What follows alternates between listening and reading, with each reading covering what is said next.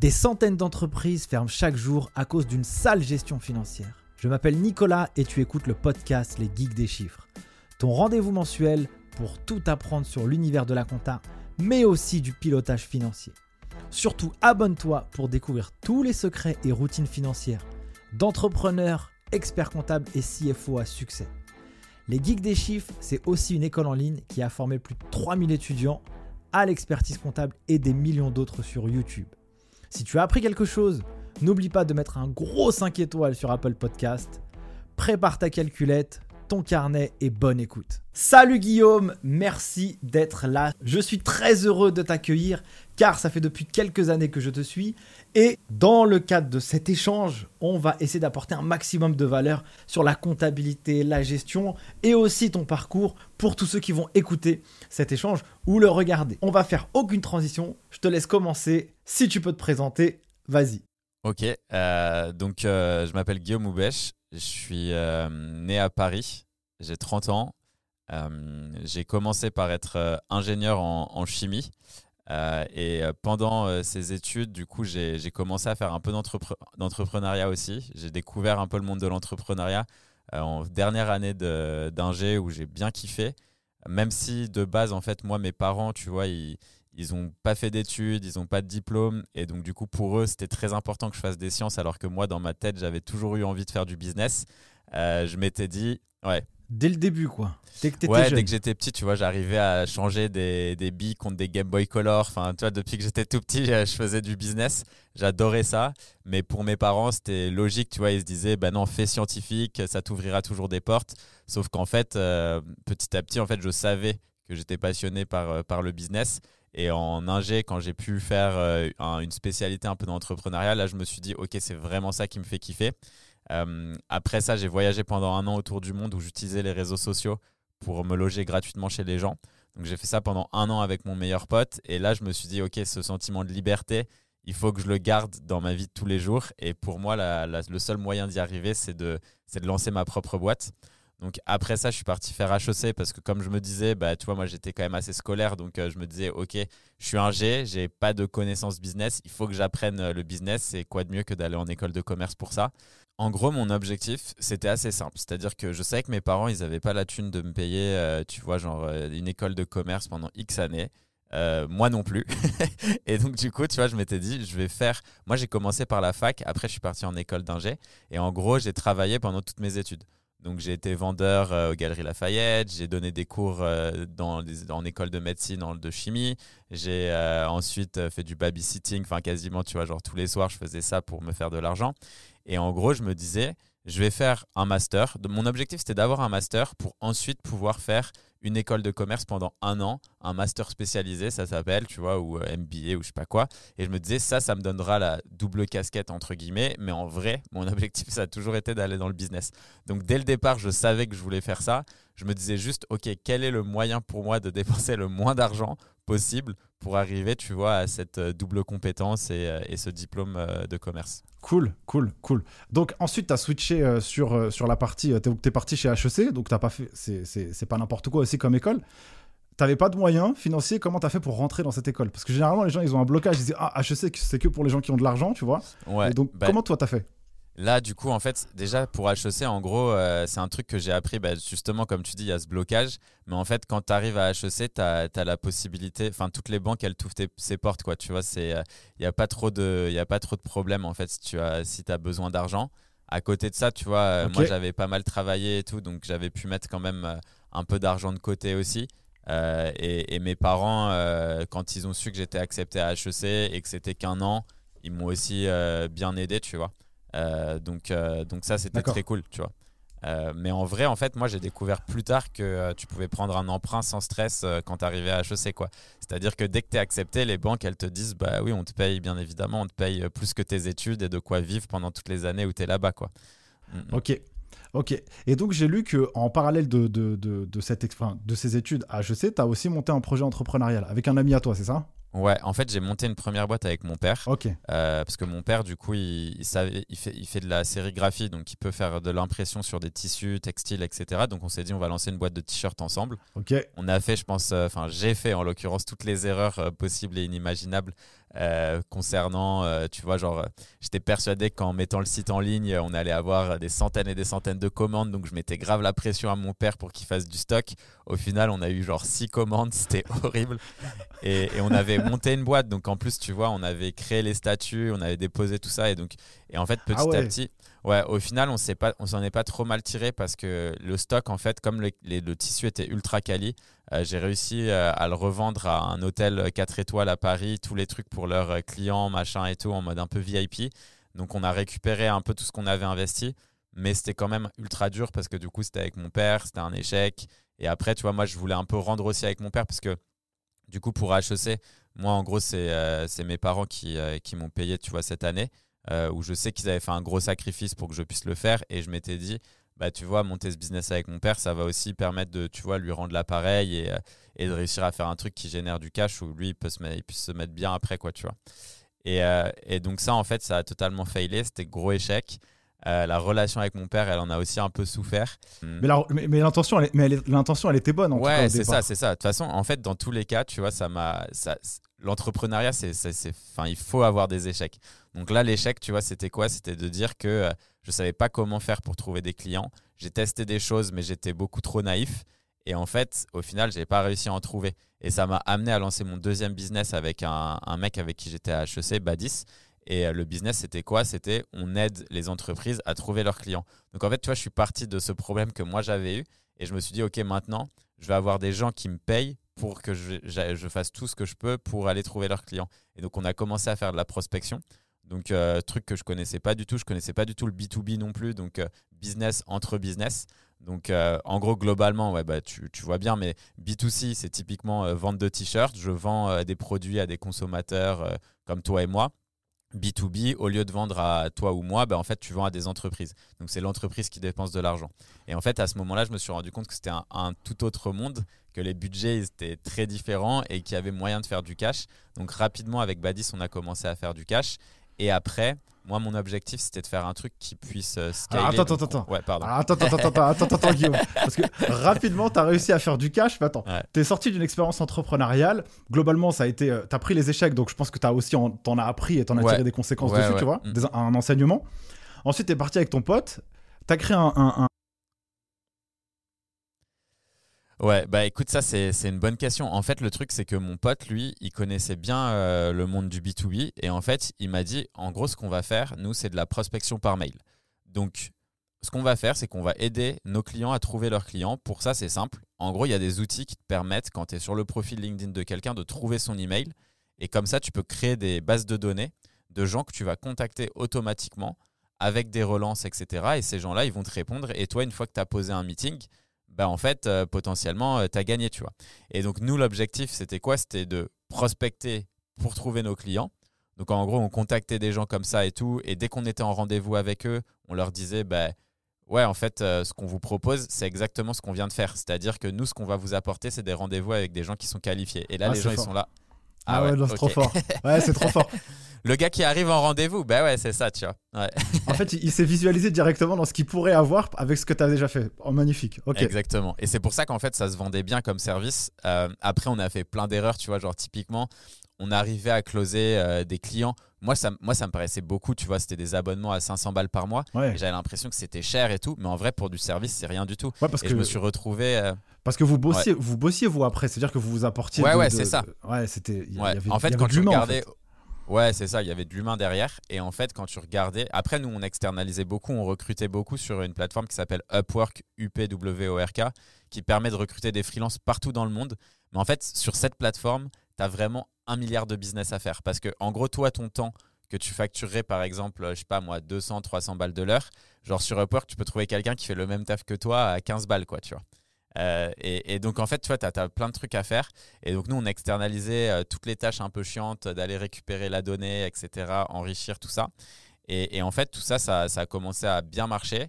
On a fait des erreurs, tu vois, comme typiquement euh, mal pricer, donc faire un, donner un prix qui est trop faible pour certaines boîtes qui, eux, ont l'habitude de payer beaucoup, beaucoup plus cher parce que. x3, x4, x10 bah ouais. Bah en fait, tu sais, as des boîtes, elles, elles savent que quand elles ont euh, allé sur 5 rendez-vous, elles savent qu'elles arrivent à closer peut-être 3 personnes. Et euh, à chaque fois qu'elles closent un contrat, c'est des centaines et des centaines de milliers d'euros. Donc pour eux, si tu leur dis on va t'obtenir 5 rendez-vous par mois et que tu leur dis tu vas payer 500 euros, ils se disent mais t'es un charlatan, tu vois. Genre, euh, alors que si tu leur dis tu payes 15 000 euros, même si c'est exactement Hmm. le même service, les mecs ils se disent ouais ça a de la valeur, je vais payer, tu vois. Ok, top. Donc, euh, tu as fait ça avec Badis. Euh, vous avez fait ça pendant combien de temps? Vous avez amené le projet jusqu'à où? Comment, comment ça s'est fait? Si tu peux m'en- m'en rap- rappeler un peu le contexte. Ouais. En gros, si tu veux, on a, on a monté le projet, on le faisait en parallèle d'HEC. Ensuite, on a été accepté à l'incubateur d'HEC qui était à Station F, donc qui est un très grand incubateur euh, à Paris. Euh, et à ce moment-là, du coup, ça, devenait un petit peu plus compliqué parce qu'on avait l'ambition à la base de faire un produit un peu tech. Et euh, le troisième associé tech qu'on avait, ça se passait pas bien du tout. Du coup, il est parti. Ensuite, Badis, il n'était pas ultra bien non plus. Il perdait un peu la motive. Et donc, moi, à ce moment-là, je me suis dit, OK, je suis le seul à gérer, tu vois, l'agence. Euh, Badis, il a un peu perdu la motive pour l'instant. Et je sais que lui, il a envie d'aller à fond sur l'agence euh, quand, il aura, quand il sera revenu de vacances et tout. Moi, j'ai plus envie de faire ça.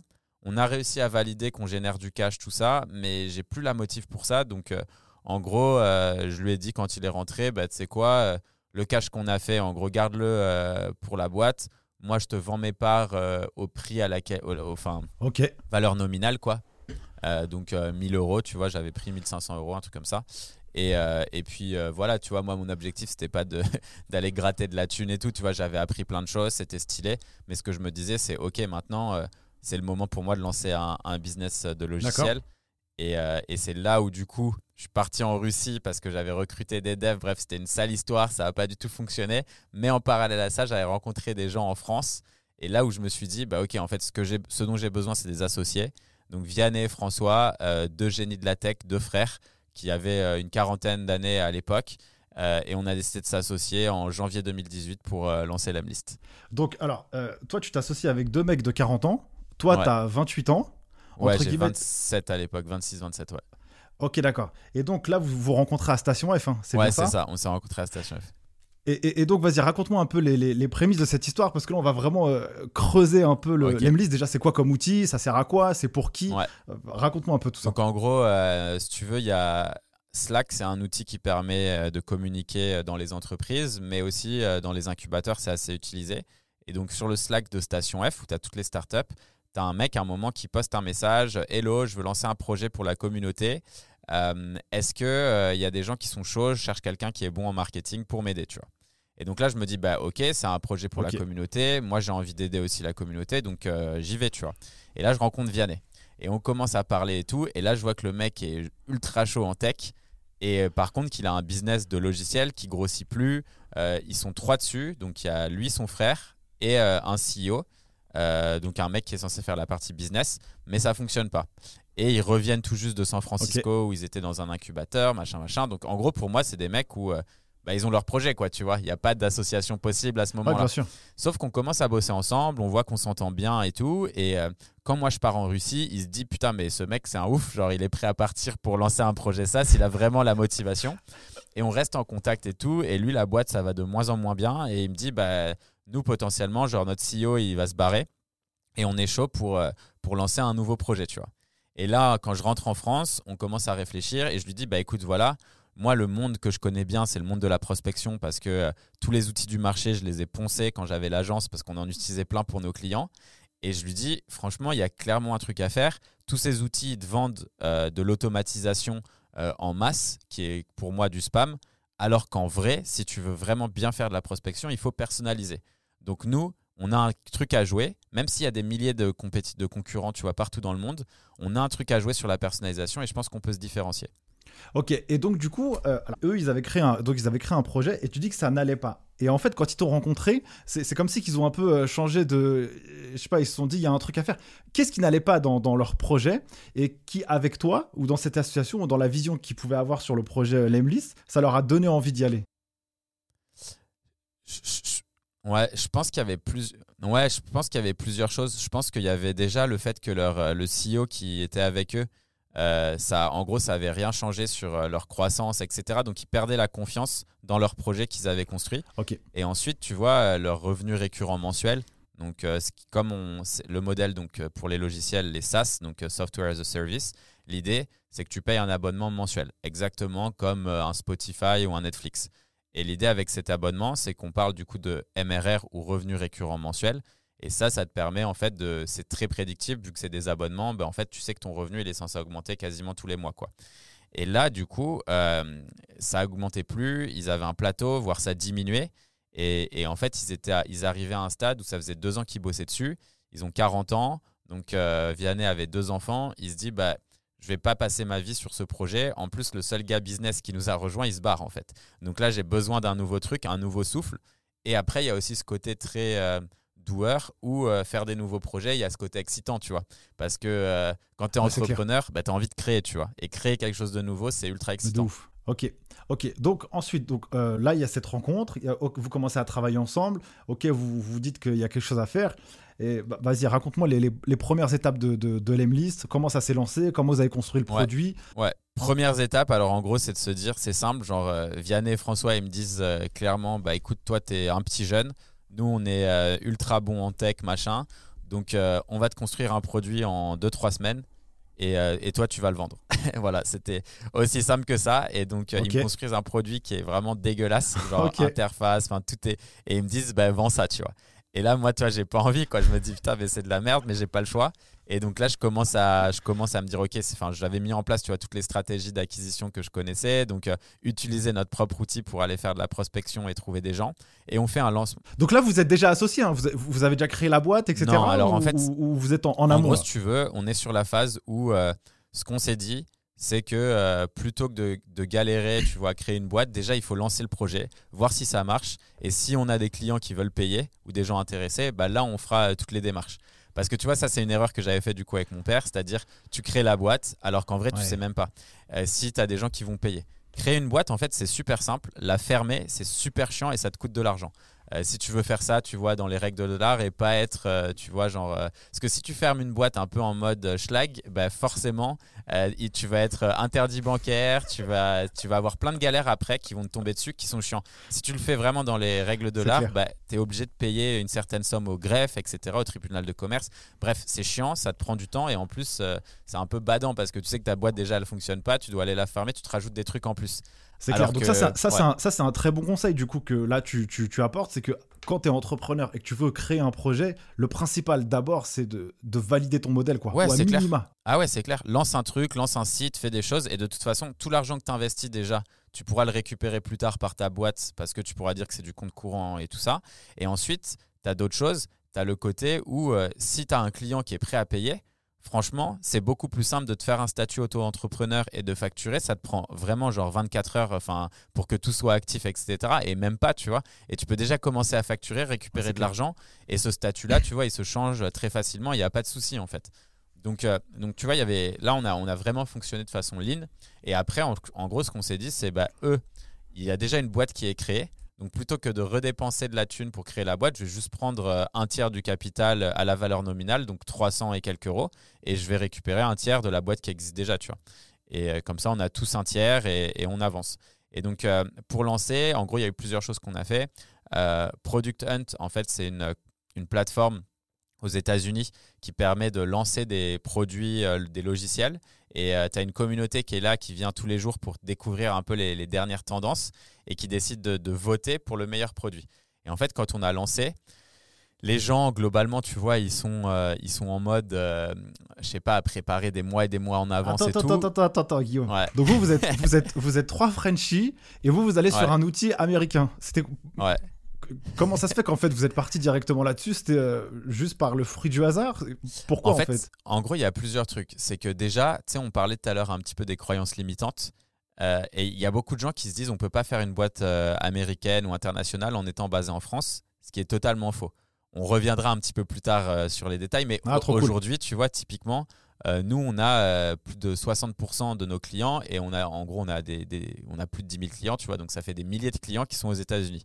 Et on est en France, tu vois. Mais en gros, à ce moment-là, moi, ce que je sais, c'est que du coup, euh, avec mon agence auparavant, j'avais déjà closé des, clients aux États-Unis en étant en France. Donc, je me dis, j'ai pas ces croyances limitantes. Je sais que c'est possible. Et là, je me dis, OK, il y a cette plateforme qui peut nous permettre d'avoir un maximum de visibilité à la base, j'ai pas envie de passer par ça tout de suite parce que je pense que le produit il est pas prêt. Mais en gros, hmm. une des stratégies en fait que j'ai faites qui, qui, fonctionne bien pour récupérer des, des bêta-testeurs. Du coup, je suis allé sur, euh, sur des groupes Facebook où il y avait euh, des entrepreneurs, startups, euh, fondateurs de boîtes, tout ça qui potentiellement pouvaient être dans ma cible. Ce que j'ai décidé de faire, c'est de faire un post en mettant, alors que le produit n'était même pas fait, j'ai fait un screenshot, un faux screenshot, tu vois, que j'ai fait en 2-2 sur Canva ou Photoshop ou je sais plus quoi. Et en gros, je montrais, tu vois, 80% de taux d'ouverture, 25% de taux de réponse, machin, machin. Et là, je leur disais, voilà les gars ce que j'ai réussi à avoir grâce au nouvel outil qu'on a développé. Si vous êtes intéressés, commentez euh, moi et euh, genre euh, je vous contacterai pour vous donner accès. Et en fait l'avantage quand tu fais ça, c'est que les gens ils peuvent se projeter, tu vois, dans ton outil parce qu'ils voient les résultats et qu'évidemment ils ont envie d'avoir les mêmes résultats. Ensuite, comme tu leur demandes de commenter pour avoir accès, ben, en fait dès que tu as quelques personnes qui commentent, ben, le post il va avoir encore plus de reach parce que tu joues sur l'algo des réseaux sociaux qui fait que plus il y a de commentaires, plus un poste va avoir, va pouvoir atteindre un nombre de personnes euh, important. Et en fait, en faisant ça très rapidement, j'avais déjà une centaine de personnes qui étaient intéressées. Alors, il y, a un truc qui est intéressant, et je reviens là-dessus, parce que dans, l'analyse de gestion, tu vois, ou dans la finance, on est très axé sur les chiffres, tu vois. Et donc, euh, toi, tu as vendu un produit, en tout cas, tu as vendu euh, un désir sur le produit qui n'existait pas, sur des résultats. Et pourquoi les gens, ils ont eu envie de te contacter par rapport à ce résultat? C'était quoi le comparatif? Est-ce que euh, quand ils utilisent d'autres outils, euh, le résultat il est, il est claqué euh, Ouais, c'est ça. Ben, en, gros, c'était des résultats qui étaient bien meilleurs que les résultats que eux pouvaient avoir. Mais en général, en toute transparence, c'est pas forcément l'outil. L'outil va avoir un impact, mais il y a des centaines d'autres paramètres qui ont un impact plus important, tu vois. Donc c'est comment est-ce que tu contactes les gens, tout ça, tout ça. Donc en fait, nous on a un outil où il y a énormément de travail d'éducation à faire pour expliquer aux gens comment faire de la prospection. En fait, ouais, d'accord, je vois. En fait, tu leur apprends à faire et l'outil c'est que le, résultat final quoi en, ouais c'est ça entre guillemets en fait l'outil l'outil je dirais que c'est un booster par rapport à tes résultats existants mais qu'il faut dans un premier temps que tu aies une base qui soit solide. Sinon dans tous les cas tu auras des mauvais résultats quoi top. parfait. Très bien. Ok good. Vas-y je te laisse poursuivre. Ouais, et donc du coup à ce moment-là, en fait, on a déjà cette traction, tu vois, qui arrive, et Vianney et François, ils sont contents parce qu'ils voient des gens sur la liste d'attente, tout ça, donc c'est assez cool. Mais derrière, il y a un gars en Inde qui décide de copier notre fonctionnalité différenciante qui était de personnaliser les images, tu vois. Et il dit qu'il va lancer sur Product Hunt. Et là, j'ai trop le seum parce que moi, je me dis, putain, notre produit, il n'est pas prêt pour lancer sur Product Hunt, mais j'ai envie qu'on soit les premiers à le faire ça, à faire ça, vu que c'est, tu vois, l'innovation qu'on apporte, etc. Donc, le gars, il dit ça. Donc, nous, on se dit, bah, vas-y, go, demain, on lance sur Product Hunt alors qu'on n'était pas du tout prêt. Là, je fais une vidéo avec mon ordinateur, je prends la webcam, euh, je commence à parler, tu sais, genre hello, genre avec mon petit accent Frenchy. Je raconte un peu pourquoi on a créé ce produit, ce que je pense qu'on peut apporter sur le marché, tout ça. Et en fait, on, a, on, a, on termine en étant genre euh, numéro 1 de la journée. Les gens ont surkiffé, les gens ont kiffé la vibe, ils ont bien, euh, bien aimé, tu vois, ce qu'on voulait faire. Ça, ça parlait aux gens. Et là, avec Vianney et François, on se dit, OK, on a validé qu'il y a un truc et qu'il y a un intérêt, tu vois. Top. Et donc, pour ceux qui connaissent pas, hein, euh, Product Hunt, c'est, c'est, il y a beaucoup de trafic dessus, il y a beaucoup de gens, c'est un truc dans la tech qui est, qui est, qui est connu. C'est assez connu, ouais. Du coup, je dirais que tu as peut-être quelques millions de visiteurs par mois, un truc comme ça. Donc, c'est des centaines de milliers de visiteurs par jour sur le site. Et donc, ils ont aussi une newsletter donc, avec plus d'un million de personnes. Donc, en fait, ça donne énormément de visibilité et c'est pour toutes les personnes qui veulent découvrir des produits en plus tech un peu innovants. Donc euh, ça, correspond très bien à ce que tu cherches quand tu te lances euh, sur un nouveau projet parce que tu as envie de personnes qu'on appelle early adopters, donc des gens qui, eux, cherchent toujours les projets innovants et qui sont prêts à les tester en fait. Top. Et donc ça veut dire que euh, si, si, si, si, je recalibre un peu, le fait d'avoir réussi comme ça à apparaître le premier, c'était vraiment sur le résultat que toi tu, vendais avec ton outil en fait. Hein. C'est bien ça. C'est pour ça qu'en fait les gens par rapport à d'autres, parce que moi, je, enfin, des outils de, prospection où tu vas envoyer des, des, des, mails, etc. à une base, franchement, il y, en a, je sais pas, il y en a combien, mais je, pense que là sur le sur Product c'était un peu différent. Euh, sur Product c'était plus, je dirais, par rapport à la partie différenciante qu'on avait autour de l'ultra personnalisation. Donc le fait qu'on puisse avoir des images dynamiques, euh, rajouter le logo de la boîte automatiquement et tout, là les gens ils se sont dit, ok les mecs veulent pousser la personnalisation euh, à un autre niveau. Je suis très chaud d'essayer et je pense que l'outil va être stylé. Sauf qu'après, quand ils ont créé leur compte, ils se sont rendus compte que l'outil n'était pas du tout stylé parce que ça faisait trois semaines qu'on bossait dessus. Et donc, toutes les boîtes vraiment cool qui avaient créé un compte, bah, au final, on les a perdus et les mecs, après, tu les contactes, mais ils te répondent jamais. quoi. Et donc ça, c'était, tu vois, ça m'a un peu saoulé parce que du coup, on aurait pu euh, potentiellement onboarder des gens plus tard. Mais bon, après, on a, on a, quand, même, euh, on a quand même eu une très belle traction très rapidement. Et, euh, et, très vite, en fait, on a commencé à bosser avec un... On a eu un partenaire aux US pour faire un lancement. Mhm. Donc eux, en fait, tu peux imaginer ça comme une grosse communauté avec euh, un million de personnes qui sont des petits business, euh, des entrepreneurs, tout ça. Donc, ce qui est exactement notre cible, tu vois, nous, on, s'adresse euh, essentiellement aux startups, scale-up, donc c'est des plus grosses startups ou des PME. et en gros, eux, c'est typiquement ce qu'ils ont dans leur communauté. Et donc, on s'est dit à ce moment-là, ben, on va bosser avec eux, on va lancer notre produit. Et au lieu de vendre un abonnement mensuel, ce que tu fais avec eux, c'est que tu vends un abonnement à vie. Donc, c'est un one-shot, mais ça te permet de vendre ton produit à plein de gens et de réussir à récupérer plein d'utilisateurs, d'avoir des feedbacks, etc. Donc on a lancé avec eux euh, sur, euh, sur leur plateforme qui s'appelle AppSumo et en deux semaines, on a fait 170 000 dollars alors que notre produit, tu vois, il était euh, vraiment genre éclaté, quoi, on va pas se mentir. Là, c'était deux mois et demi, trois mois après avoir commencé la liste. Et donc le fait d'avoir ça, ça nous a donné plein de feedbacks utilisateurs et tous ces feedbacks, en fait, ça, ça nous a permis de, de, développer le produit, créer une communauté, euh, utiliser nous à fond notre produit et, euh, et arriver euh, là où on est après. Enfin, il y a eu beaucoup de taf entre temps, hein. mais juste au moins faire un petit kickstart. Quoi. Donc ça veut dire que en gros, tu arrives, vous partez avec donc, un capital de 1000 euros, puisque si j'ai fait le calcul tout à l'heure, c'est 300, 300, 300, donc c'est rien. c'est ça. Vous, vous bossez de votre côté, enfin chacun de votre côté, enfin ensemble, mais évidemment avec une équipe hyper réduite.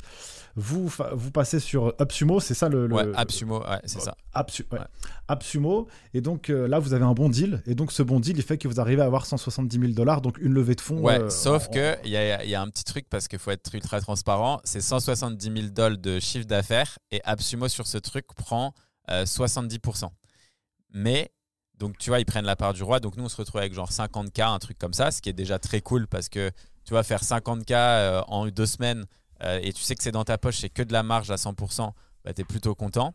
Et surtout qu'après, on, va, on, on, refait une opération avec eux, mais cette fois-ci, genre de deux jours ou un truc comme ça, 48 heures. Et cette fois-ci, dans notre poche, on prend, je crois, 120K, un truc comme ça. D'accord. Ok. Et, mais, quand, donc, quand vous avez commencé à, encaisser les 50 000, euh, vous n'avez pas eu peur Parce que là, tu, tu, me dis que le produit il est perfectible, il n'y a rien, euh, etc. Donc, là, donc, ça veut dire qu'il y a des gens, ils vont avoir une espèce d'exigence, en fait, envers toi donc comment ça s'est passé? Comment vous l'avez pris là à ce moment-là? En fait, le truc qui était cool, c'est que ce qu'on avait fait, l'objectif en gros, c'était de créer de l'engouement. Parce que les, les, gens, on était clairs, on leur disait, les gars, voilà, nous on a, on a lancé, on vient de lancer la boîte, on veut faire le meilleur produit au monde et on va avoir besoin de vous, on a besoin de vos feedbacks, on vous écoute. Donc nous, ce qu'on a fait, c'est qu'on avait développé des features qu'on n'a jamais mis live euh, et que quand en gros on a lancé le produit, on a commencé à parler avec les utilisateurs. On savait qu'ils allaient demander certaines fonctionnalités qu'on avait déjà codées.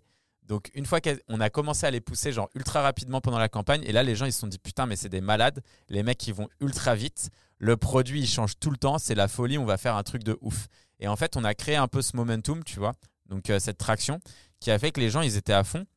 Et après, ils ont vu, oui, que le produit, il était, euh, pas forcément genre euh, ouf, mais en fait, très rapidement, il évoluait. Et les gens, eux, ils étaient à fond dedans, tu vois. Et ils étaient à fond pour donner des feedbacks, à fond pour le faire évoluer.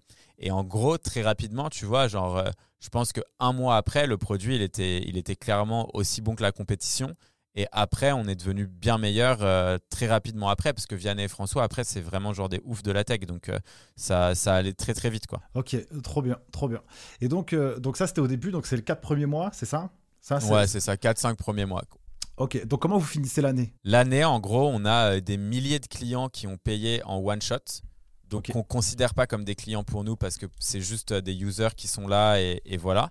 Et on termine avec. Euh, et là, par contre, tu vois, c'est. En gros, à ce moment-là, tu vois, on passe de. On a fait une énorme opération en one shot avec des milliers de personnes. Et là, tu vois, c'était un peu une claque mhm. parce que c'est le retour à la réalité. Il faut que tu trouves des gens qui te payent de façon récurrente. Donc, qui te payent un abonnement. Et là, du coup, tu vois, tu dois lutter parce que comme tu as fait un, discount, donc une réduction ultra forte sur ton produit, tu as quand même cassé la valeur de ce que tu avais créé parce que dans la tête de plein de gens, tu as un produit qui est passé sur un truc euh, à discount et donc en gros, ta marque, elle est un peu niquée. Et là, tu dois recréer tout un univers. Et donc, c'est beaucoup plus dur en fait de partir comme ça et de recréer quelque chose.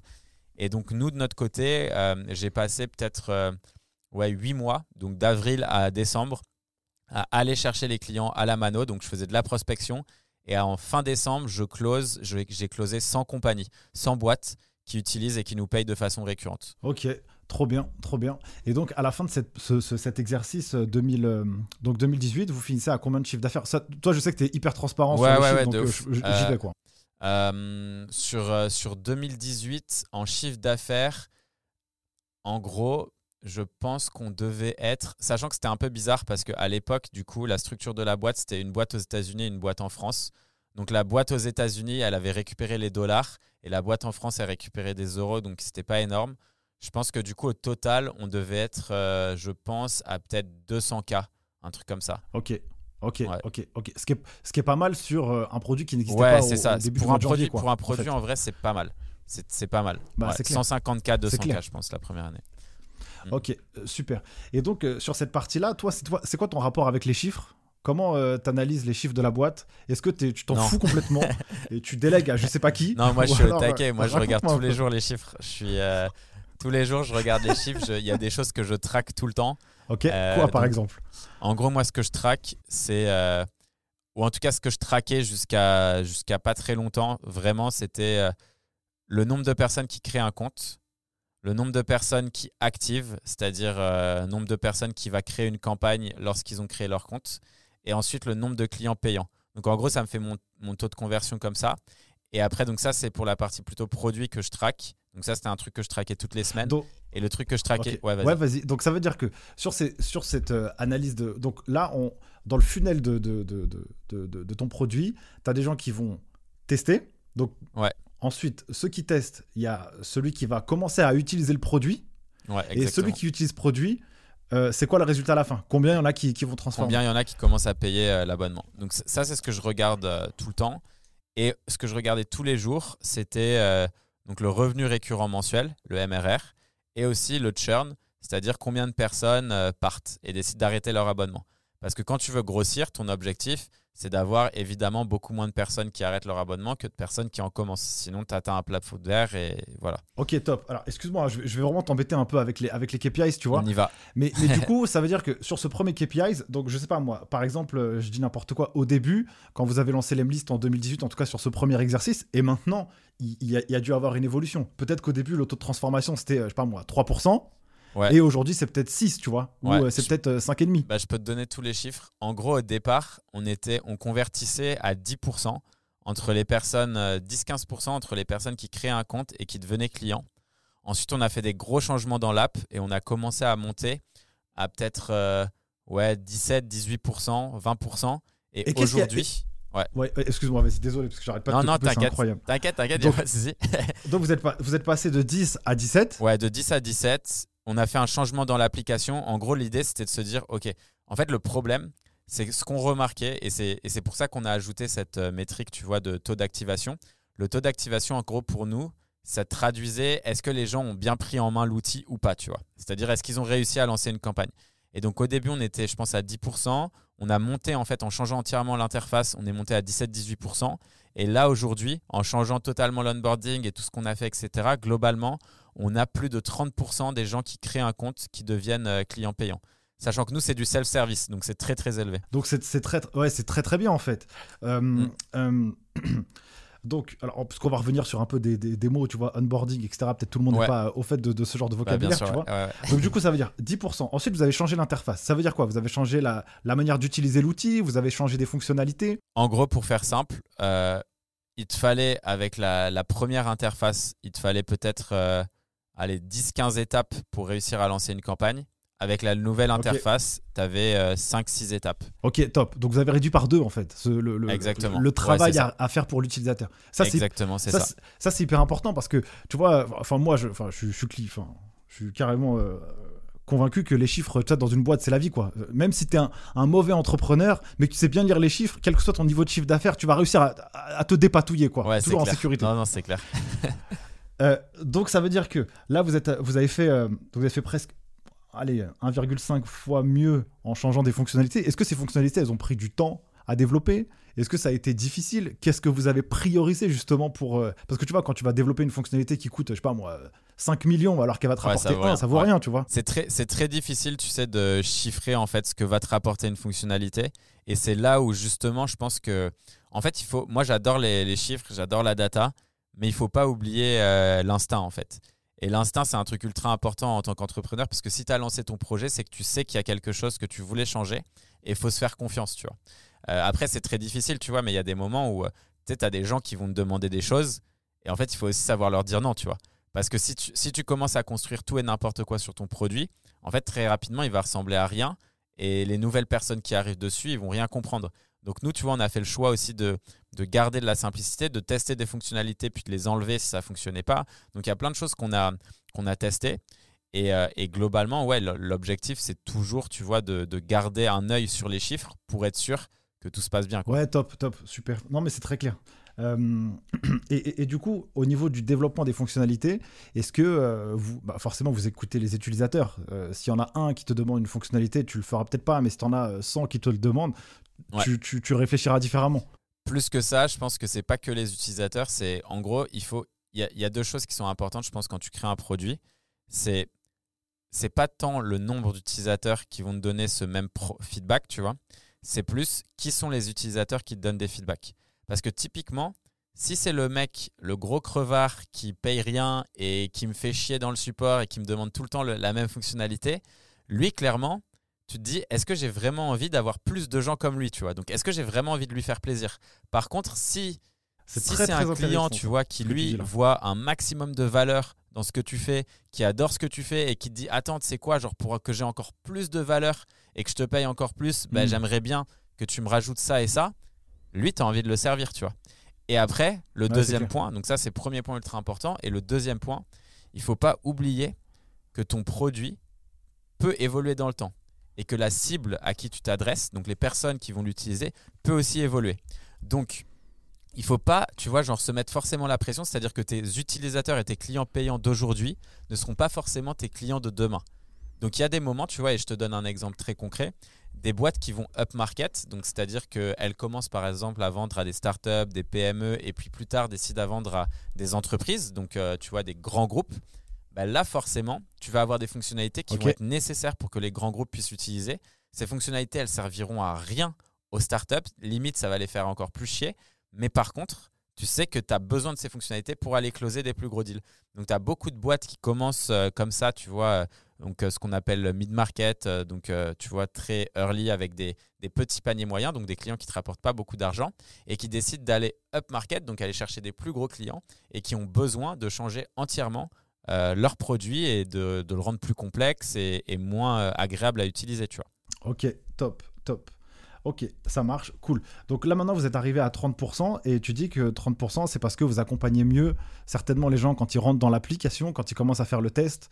Et donc ça a été l'évolution euh, d'amélioration pour améliorer le, la conversion. Et donc comment vous faites? Est-ce que c'est des tutos? Est-ce que ouais, il y, a eu plusieurs trucs. Quoi Ouais, il y a eu plusieurs trucs. Il y avait euh, une vidéo d'accueil, tu vois, déjà qui, qui, permettait aux gens de comprendre. Ensuite, on a enlevé, on a commencé à faire euh, un petit wizard. Donc c'est euh, en gros quand tu arrives, on te force à remplir quelques étapes pour que tu arrives à la fin et qu'à la fin, tu aies vraiment lancé ta campagne, tu vois. Et donc, et donc on a vraiment accompagné, tenu par la main l'utilisateur afin que bah, tu vois, il puisse voir directement les, bienfaits tu vois, euh, du produit et ce que ça pouvait lui apporter. Donc l'idée, c'est comment est-ce que tu fais pour rapidement montrer un maximum de valeur aux gens qui créent un compte. Et ça, c'est ce qu'on essaye de travailler, tu vois. Donc, euh, c'est des modifications qu'on fait euh, continuellement sur les mots utilisés, les emails qu'on va envoyer pour essayer de relancer les utilisateurs qui sont venus et qui sont déconnectés. Enfin, tu vois, il y, a plein de choses que tu peux faire comme ça qui peuvent avoir un impact. Et, et après, globalement, toi, ce qu'il faut, c'est essayer de mesurer toujours quelques métriques, parce que tout mesurer, je trouve que ça n'a pas de sens, tu vois, tu vas te perdre, mais quelques métriques qui sont essentielles et surtout qui sont liées à ton business. Parce que tu vois, je vois des gens qui mesurent des trucs qui n'ont pas d'impact sur leur chiffre d'affaires, je me dis, ça sert à rien en fait. Tout ce que tu dois Par faire. Exemple, si, tu aurais un exemple, donc vous, vous êtes une boîte de service, enfin un, SaaS, et donc qu'est-ce qui pourrait être inutile comme KPIs à analyser chez toi Tu vois? Bah, Typiquement, tu vois, genre euh, le euh, par exemple, daily active user, tu vois, genre euh, le, le nombre d'utilisateurs qui viennent sur la plateforme, tout ça. Ça, on s'en fout. As tu vois, si tu as un mec, en fait, tu as des gens, par exemple, dans leur campagne qui vont revenir tous les jours parce que c'est un peu des stressés de la vie, veulent tester, voir qui a été, qui quel mail a envoyé, machin. Et tu en as d'autres qui, eux, set up leur campagne, tout est bien fait et ils reviennent pas avant une semaine parce qu'ils vont regarder les résultats et ils savent, tu vois. Et, et, et, donc, en fait, tu vois, pour nous, mesurer ça, qu'est-ce que ça donnerait Tu vois, oui, ok, combien d'utilisateurs euh, euh, utilisent la plateforme, mais est-ce que tu as envie que les gens soient tout le temps là? Ben, En fait, nous, la réponse, c'est pas forcément. Parce que l'usage ne fait pas qu'on ait un produit où ça fait sens. Pour un Facebook, évidemment, c'est logique de mesurer un daily active user parce que pour eux, c'est directement lié au nombre de pubs qu'ils peuvent vendre et donc à leurs revenus. Mais pour nous, pas du tout. Bon, ça c'est top. Ça c'est top de pas se perdre euh, dans, dans, dans les indicateurs euh, chiffrés à regarder. Il faut vraiment regarder les, les, indicateurs qui sont le plus importants et qui t'aident à progresser tous les jours, tu vois.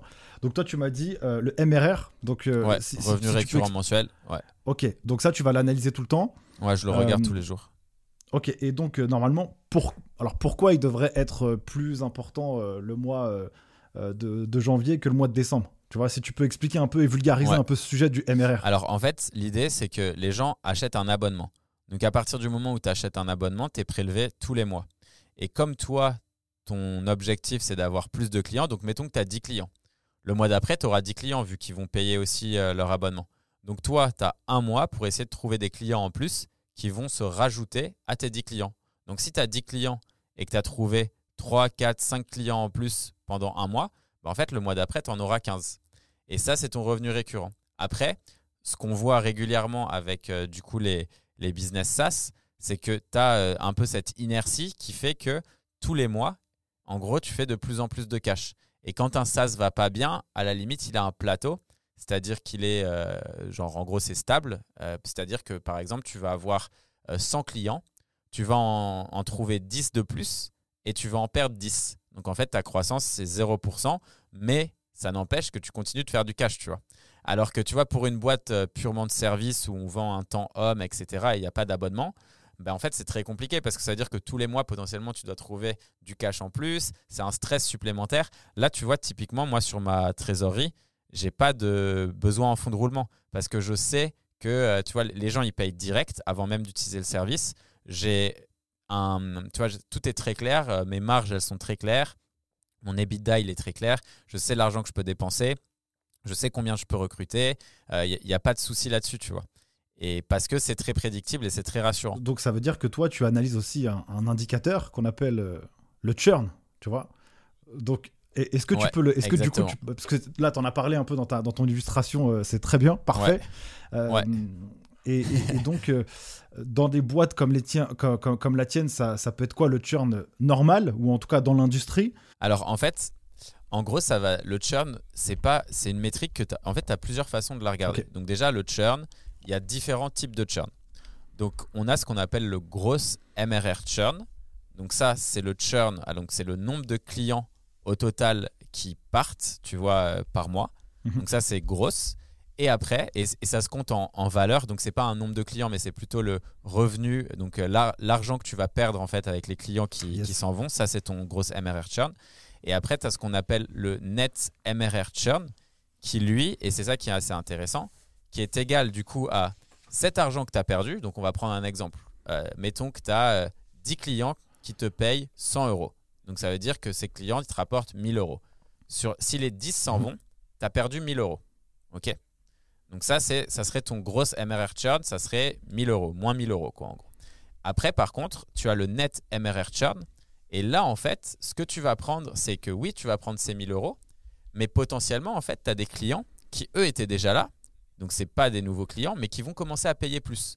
Donc, un exemple très concret chez nous, une équipe de trois commerciaux euh, qui arrivent et qui utilisent l'Amlist, ils sont trois. Si l'équipe grossit et qui passe à 5, eh ben, ils vont payer plus parce qu'ils vont payer pour 5 personnes. Et donc ton net MRR churn, ça prend les 10 clients que tu avais perdus, donc les 1000 euros. Et si par exemple, eux, ils t'ont rajouté 200 euh, euros, eh ben, tu auras 10 clients moins 1000 euros, mais plus 200 euros. Donc tu es à moins 800 euros. Et ça, c'est ton, net MRR churn. Donc en fait, dans le SaaS, l'objectif, c'est que ton net MRR churn, il soit en, en négatif. C'est-à-dire que tu as de l'expansion de ton revenu. Donc il faut que tes expansions soient plus importantes que les personnes qui s'en vont. Et quant à ça, en fait, c'est un peu, c'est ce qu'on appelle dans, le, monde du logiciel le magic number. Parce qu'en gros, ça veut dire quoi? Ça veut dire que peu importe ce qui t'arrive, tu sais que sur ta base actuelle, tu vas continuer toujours à grossir parce que ton revenu, il fait que grossir. Les gens qui arrivent chez toi, globalement, ils vont prendre et payer de plus en plus. Et donc ça, c'est un truc un peu magique, euh, mais qui, euh, dans notre domaine, en fait, va exister uniquement sur un certain segment. Parce que ça, c'est aussi un truc qui est important. C'est que, tu vois, comme on parlait du churn et, de ces métriques-là, la, première chose à faire, c'est de te dire, bah, ou en tout cas, moi, ce que je faisais à la base, je regardais au global. Donc, je prenais, bah, tu vois, mon churn global et il n'y avait que ça qui m'intéressait. Sauf qu'en fait, c'est pas une bonne façon de faire. Parce que, en gros, quand tu as un logiciel hmm. comme ça, comme le nôtre qui est self-service, donc où les gens peuvent venir et l'acheter, tu attires des gens qui, viennent, qui achètent et en fait qui ne fit pas, qui ne sont pas les clients que toi tu cibles. Et ces gens-là, en fait, ils vont te créer beaucoup de churn et donc un peu te niquer ta métrique et te faire déprimer, quoi. Alors que toi, en fait, ce que tu veux, c'est tu veux que les clients que tu es censé servir vraiment et qui sont censés voir un maximum de valeur, eux, tu veux les garder à fond. Et donc, quand tu regardes un churn, il faut toujours regarder ton churn basé sur ton segment que tu as envie de faire grossir. Et là, l'idée, c'est de se rapprocher le plus de zéro sur ton gros MRR churn et essayer de trouver un segment où tu as un net négatif MRR churn. Donc un, churn euh, net négatif. Top, super. Merci pour le petit tuto. C'est parfait. C'était parfait. je pense en tout cas, je pense que les gens ils, comprendront bien euh, ce, tu vois, cet aspect-là parce que euh, d'avoir un contenu éducatif là-dessus, c'est pas, c'est pas, c'est pas si simple de le trouver. Tu vois, c'est très. Ouais, c'est clair. Bah, personne n'en parle. Ouais, ouais. Mm, mm. Donc, donc c'est pour ça que c'est top. Ok. Donc du coup. Là, la boîte, aujourd'hui, alors si mes, si mes chiffres sont justes, je pense que donc sur la première année, donc vous avez fait 200. La deuxième année, vous avez fait euh, un peu moins d'un million de, de, CA, de revenus annuels. Euh, c'est ça? Alors, la deuxième, c'était. Il y, a euh, un point qui est important, c'est que ton. Dis-moi. En, en SaaS, du coup, on parle de MRR, donc revenu récurrent mensuel. Mais les chiffres qu'on annonce, nous, c'est aussi l'ARR, donc qui est le revenu récurrent annuel. Mais en fait, c'est pas ton CA annuel. C'est différent en fait. Parce que en gros, si tu veux, mettons qu'au mois 1, tu fais 10, au mois 2, tu fais 12, au mois 3, tu fais 20, 40, 50, etc. Ton MRR, par exemple, à la fin de l'année, s'il est à 83 000, donc ton revenu récurrent mensuel est à 83 000, techniquement, tu vois, mettons que tu as commencé à 10 000 et que tu termines à 83 000, ton, ton chiffre d'affaires annuel, bah, ça va être euh, allez, quelques centaines de milliers d'euros. La somme de la tout somme ça. de tous ces Exactement. MRR euh, Exactement. Alors que ton ARR, ça va être 83 000 multiplié par 12. Parce qu'en fait, on fait une projection sur les 12 prochains mois. Donc en gros, tu vois, nous, si on parle en ARR, je pense qu'après, donc la première année, on était peut-être euh, en ARR à un truc genre dans les 100 et quelques cas. Euh, la deuxième année, en ARR, on devait être, je pense, un petit peu en dessous du million. La troisième année, on était à je pense en. Moi, je parle en dollars après, hein, mais en gros, c'était genre 4, euh, un truc comme ça, 4 millions. Et, euh, et, cette année, on a dépassé les 10. Ok, top, top, super. En tout cas, bravo, parce que ça fait une belle progression, tu vois. et, euh, et c'est super de, de, de, d'avoir cette vision. Et à ton avis, comment ça se fait que vous avez réussi à, à finalement augmenter significativement la croissance chaque année? En termes d'équipe, en termes de produits, si tu peux me raconter comment en fait vous avez réussi à faire ça? Ouais, je pense que ça vient, de plusieurs choses. Euh, dans un premier temps, c'était utiliser notre produit. Donc, on a un produit qui permet de faire de l'acquisition. Et dès le départ, on l'a utilisé à fond. Et en gros, le produit, il s'adresse à notre équipe. C'est-à-dire qu'il euh, s'adresse à des équipes commerciales qui font à peu près notre taille. Tu vois, genre, et, et donc, du coup, on voit ce qui va pas très vite et on peut l'adapter. Ensuite, ça a été documenté.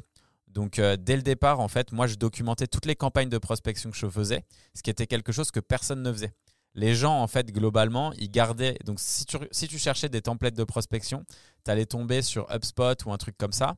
Et ces templates-là, en fait, ils ne marchent pas. C'est des templates qui ont été écrits par des marketeurs qui n'ont jamais fait de prospection de leur vie. Et ça fait un bon article. L'article, il est cool. Tu peux voir des trucs, tu peux copier-coller, c'est facile. Sauf que la prospection, ça marche pas comme ça, en fait. Donc, en gros, l'idée, c'était de déconstruire toutes les, les idées reçues que les gens peuvent avoir sur la prospection et de le documenter en montrant chaque semaine des campagnes que je lançais donc ça, ça créait du contenu qui était ultra utile pour notre communauté.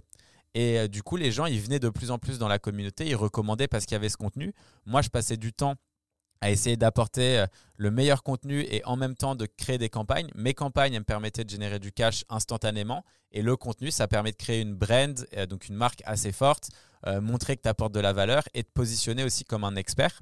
Et donc petit à petit, en fait, avec cette communauté, avec ce content, avec notre outil, on a un peu généré cet effet boule de neige qui a fait que petit à petit, bah, en gros, tu commences à créer des choses qui sont pas copiables. Et donc, on a aussi fait un truc que personne n'avait pu faire auparavant on, a utilisé notre communauté pour créer une fonctionnalité qui est du coup euh, unique et qui est vraiment parce qu'aujourd'hui, on va pas se mentir, hein, il y a plein de gens qui disent euh, ouais, notre tech, euh, c'est quelque chose d'unique, machin. Franchement, je te mets trois développeurs dessus. En une semaine, j'ai recopié ce que tu avais fait, tu vois. vraiment, Airbnb, il te faut une semaine pour le coder. Facebook, tu le fais en deux jours. Enfin, tu vois, il y a, y a, plein de trucs qui sont voilà, après, évidemment, le scale, c'est ça qui est difficile parce que tu manages beaucoup d'utilisateurs, mais l'interface et le fonctionnement, ça se fait facilement, tu vois. Et, par contre, tu vois, ça, c'est un truc euh, que nous, on a réussi à faire, qui est de dire que quand on envoie des mails de prospection, un truc qui est compliqué, c'est de savoir si oui ou non, ils arrivent euh, dans la boîte mail de la personne à qui tu as envoyé le message. Et ça, tu vois, c'est un truc du coup qui s'appelle la délivrabilité. Et en gros, nous, ce qu'on a fait, c'est qu'on a utilisé nos dizaines de milliers d'utilisateurs on a mis en commun, tu vois, toutes leurs mailbox et en fait, on envoie des messages entre eux. Et dès que le message arrive dans un spam, on récupère le message en spam et on le fout dans l'inbox pour envoyer des bons signaux pour que nos utilisateurs ne soient pas marqués comme spam. Et donc, on a boosté les résultats des gens. Et ça, tu vois, c'est un truc qui est pas possible à copier et ça on a réussi à créer ça uniquement parce qu'on avait une communauté. Top, ça, c'est parfait parce que en fait donc du coup la problématique des outils comme celui-ci c'est qu'on le reçoit tous euh, des mails qui peuvent être euh, intéressants mais qui vont directement euh, en spam et donc mhm. le problème c'est que pour la personne qui va envoyer un mail si ça tombe dans les spams bah c'est d'un point de vue économique franchement ton effort il tombe à l'eau. Exactement et donc pour améliorer la valeur de votre produit au regard des utilisateurs moi je parle toujours en, termes d'optimisation de, d'efficience d'efficacité et donc, euh, vous avez trouvé ce, petit hack en fait pour pouvoir, euh, pour pouvoir augmenter la délivrabilité et euh, que les gens bah, se disent ok, l'Emlist c'est du lourd comparativement à d'autres quoi. Parfait, magnifique. Ça. Ok, donc ça c'est une, des, une des parties qui ont, qui ont euh, contribué à la, à la réussite euh, sur, sur, ces années. Est-ce que tu as d'autres étapes, d'autres grands, euh, d'autres grands sujets? Il y a la partie éducation, donc ça c'est top. Moi je trouve que ça c'est exceptionnel. D'ailleurs c'est comme ça que je vous ai connu. Hein. C'est comme ça que moi personnellement l'Emlist, je connais ça à mon avis depuis 2019 je pense. Hein. 2019, fin 2019, parce que c'est justement c'est ce travail-là que, que j'ai vu et que j'ai trouvé vraiment très différent. D'ailleurs moi j'avais fait un, un compte je pense que c'était début de... je pense que c'était à mon avis c'était début 2020 ou fin 2019 je pense sur euh, sur la liste. Et du coup c'est grâce à ça que j'avais connu. Ah, c'est cool. Et, et, du coup ouais il y avait donc l'éducation c'était une grosse part la communauté aussi. Euh, donc nous évidemment après mettre en place des process de vente euh, tu vois assez classiques et après il y a eu beaucoup aussi toute la partie personal brand.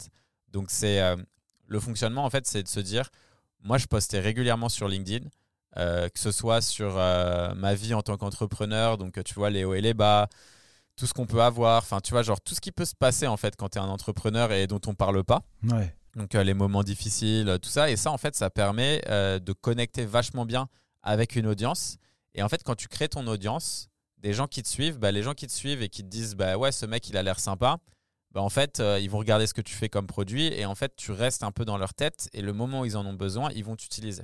Et en gros, tu vois, c'est un peu, je prends toujours cet exemple parce que je l'aime bien. Hmm. Euh, à côté de chez moi, tu vois, tu as deux restaurants. Tu as un resto qui est genre ultra bon, euh, mais où le mec, tu vois, genre le patron, c'est un vrai connard.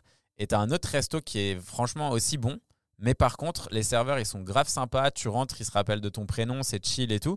Franchement, c'est clair. Je sais très bien où je vais, tu vois. Euh, genre, je vais tout le temps au même restaurant et le truc où, ouais, l'autre, il est peut-être aussi bon, machin. Mais en vrai, si tu vois, t'as pas ce côté où t'as pas ce lien et cette connexion émotionnelle, en fait, bah non, tu, tu vas pas l'utiliser et ça va te faire chier, tu vois. Et donc, nous, c'est un truc, je pense qu'on a réussi à très bien faire parce que, en gros, notre objectif, ça a jamais été le cash, en fait.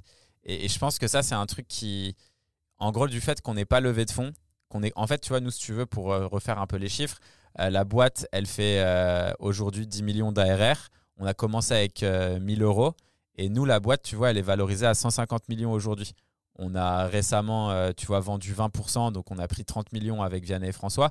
Donc en fait, nous, notre motivation, c'est pas le cash. Notre motivation, tu vois, c'est comment est-ce qu'on peut changer une industrie, comment est-ce qu'on peut faire pour justement réussir, tu vois, à créer cet engouement et éduquer un maximum de personnes? Parce que en vrai, la prospection et donc contacter des gens qui ne te connaissent pas et réussir à avoir un meeting, c'est génial. Enfin, tu vois, si on est là aujourd'hui, pourquoi? C'est parce que tu m'as envoyé un email qui était personnalisé, qui était bien, et, et on s'est dit, bah vas-y, go, on a envie de faire un truc ensemble. Là, on est à quelques centaines de kilomètres, mais on parle et c'est trop cool, tu vois. Et, et ça, c'est génial. Et tu vois, quand tu peux faire ça avec des gens qui sont basés aux États-Unis, en Australie, nous, on a des clients dans plus de 85 pays. Tu t'imagines, genre, j'ai des conversations avec des gens euh, en Australie le matin, le soir avec les US. Enfin, c'est trop cool. C'est tellement enrichissant. Et, et du coup, bah, bah, c'est trop bien. Et, donc, du coup, toi, tu as, ta, ta, mission suprême, tu vois, parce que là tu, tu parles de chiffres, valoriser une boîte à 150 millions, c'est cool, tu vois. Là, vous avez vendu une partie, on va, on va revenir un peu, euh, on va revenir là-dessus euh, un petit peu, si tu veux bien. Mais du coup, toi, ton, ton, ta mission suprême, tu vois, moi, enfin, d'un point de vue extérieur, on a l'impression que le mec, il est archi généreux, tu sais, il est. En vrai, je suis un crevard. Il kiffe ce qu'il fait, il est passionné.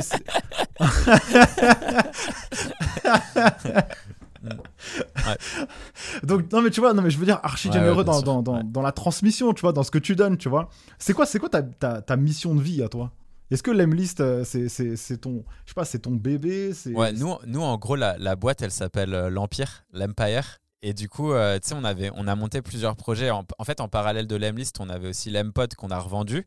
Donc, il y a une boîte qu'on a revendue. Et en fait, très rapidement, moi, en fait, si tu veux, ce qui m'a motivé dans l'entrepreneuriat, c'est quand j'ai vu des gens qui parlaient de ce qu'ils avaient réussi à accomplir et ça m'a grave impressionné et je me suis dit putain mais c'est ça que j'ai envie de faire en fait. Et quand je me suis lancé avec euh, l'Emlist au tout début et qu'on a réussi en fait à se payer ce premier salaire, je me suis dit putain ça y est, je suis libre en fait, je fais ce que j'aime et je sais que c'est un truc, tu vois, en fait, à la base je me disais ouais, l'argent, évidemment, j'aime ça et ça me motive. Tu vois, je viens d'une famille où euh, c'était, tu vois, bon, je vais pas me plaindre ou quoi, tu vois, mais je sais que c'est important l'argent, tu vois. Et, et, en gros, petit à petit, je pensais que c'était ce qui me motivait. Et très rapidement, quand on a commencé à faire beaucoup d'argent, à très bien se payer, puis très très bien se payer, puis euh, te dire qu'en vrai, tu n'as même plus besoin de travailler toute ta vie, bah, en fait, à ce moment-là, tu vois, tu, genre, tu réfléchissais, je me dis, mais en fait, c'est pas ça qui me motive. Ça n'a jamais été ça. Ce qui me motive, par contre, c'est quand, euh, tu vois, genre, tête des gens et tu réussis à changer leur vie. Et en gros, quand je réfléchissais à ça, et tout ce que je faisais avec des entrepreneurs, etc., ben en fait, je me suis dit, ouais, moi, ma mission, c'est d'aider. Donc là, après, tu vois, on l'a formalisé, mais c'est aider un million d'entrepreneurs à lancer et faire grossir des business rentables. Et ça, tu vois, c'est un truc qui me fait genre surkiffer, tu vois. Parce que, en fait, pour moi, si tu veux changer les choses d'un point de vue même euh, mondial, il faut que ça passe par de l'entrepreneuriat on peut pas, tu vois, genre, je, je suis pas quelqu'un de très politique, etc. Mais globalement, si on regarde un petit peu euh, ce qui se passe en politique, tu as des gens qui te mentent et qui globalement ne font, tu vois, vont peut-être avoir des impacts et tout, mais c'est nul par rapport à ce que toi tu peux faire, tu vois. Et, si chacun décide, tu vois, de prendre un petit peu euh, son destin en main et décide de changer les choses à sa façon, réussir à être financièrement aussi viable parce que c'est ultra important, tu vois, je ne fais pas partie des gens qui te disent l'argent fait pas le bonheur, machin. Ouais, L'argent fait pas le bonheur, c'est facile de dire ça quand tu vois, tu gagnes énormément de thunes. Mais euh, va, va vivre dans la rue et truc, tu verras si ça fait pas le bonheur. Donc, euh, donc voilà, tu vois, c'est un truc qui est genre euh, ultra, ultra important. Et, et pour moi, voilà, c'est des trucs qu'on essaye, tous nos projets et tout ce qu'on fait, c'est lié à ça, quoi. Top, top, super. ok, good. Du coup, sur la partie, non, je pense que c'est bon là. On a, là, on a, on est. Donc là, vous êtes parti. Donc ouais, voilà. Ok. Excuse-moi, je me perds dans mes notes. Euh, t'inquiète, t'inquiète, il n'y a pas de souci, il a pas de souci. Donc du coup, là, vous êtes parti sur revenu annuel à 10 millions. Ça, c'est très bien, super. Euh, comment elle est structurée l'équipe aujourd'hui? Euh, Qui fait quoi?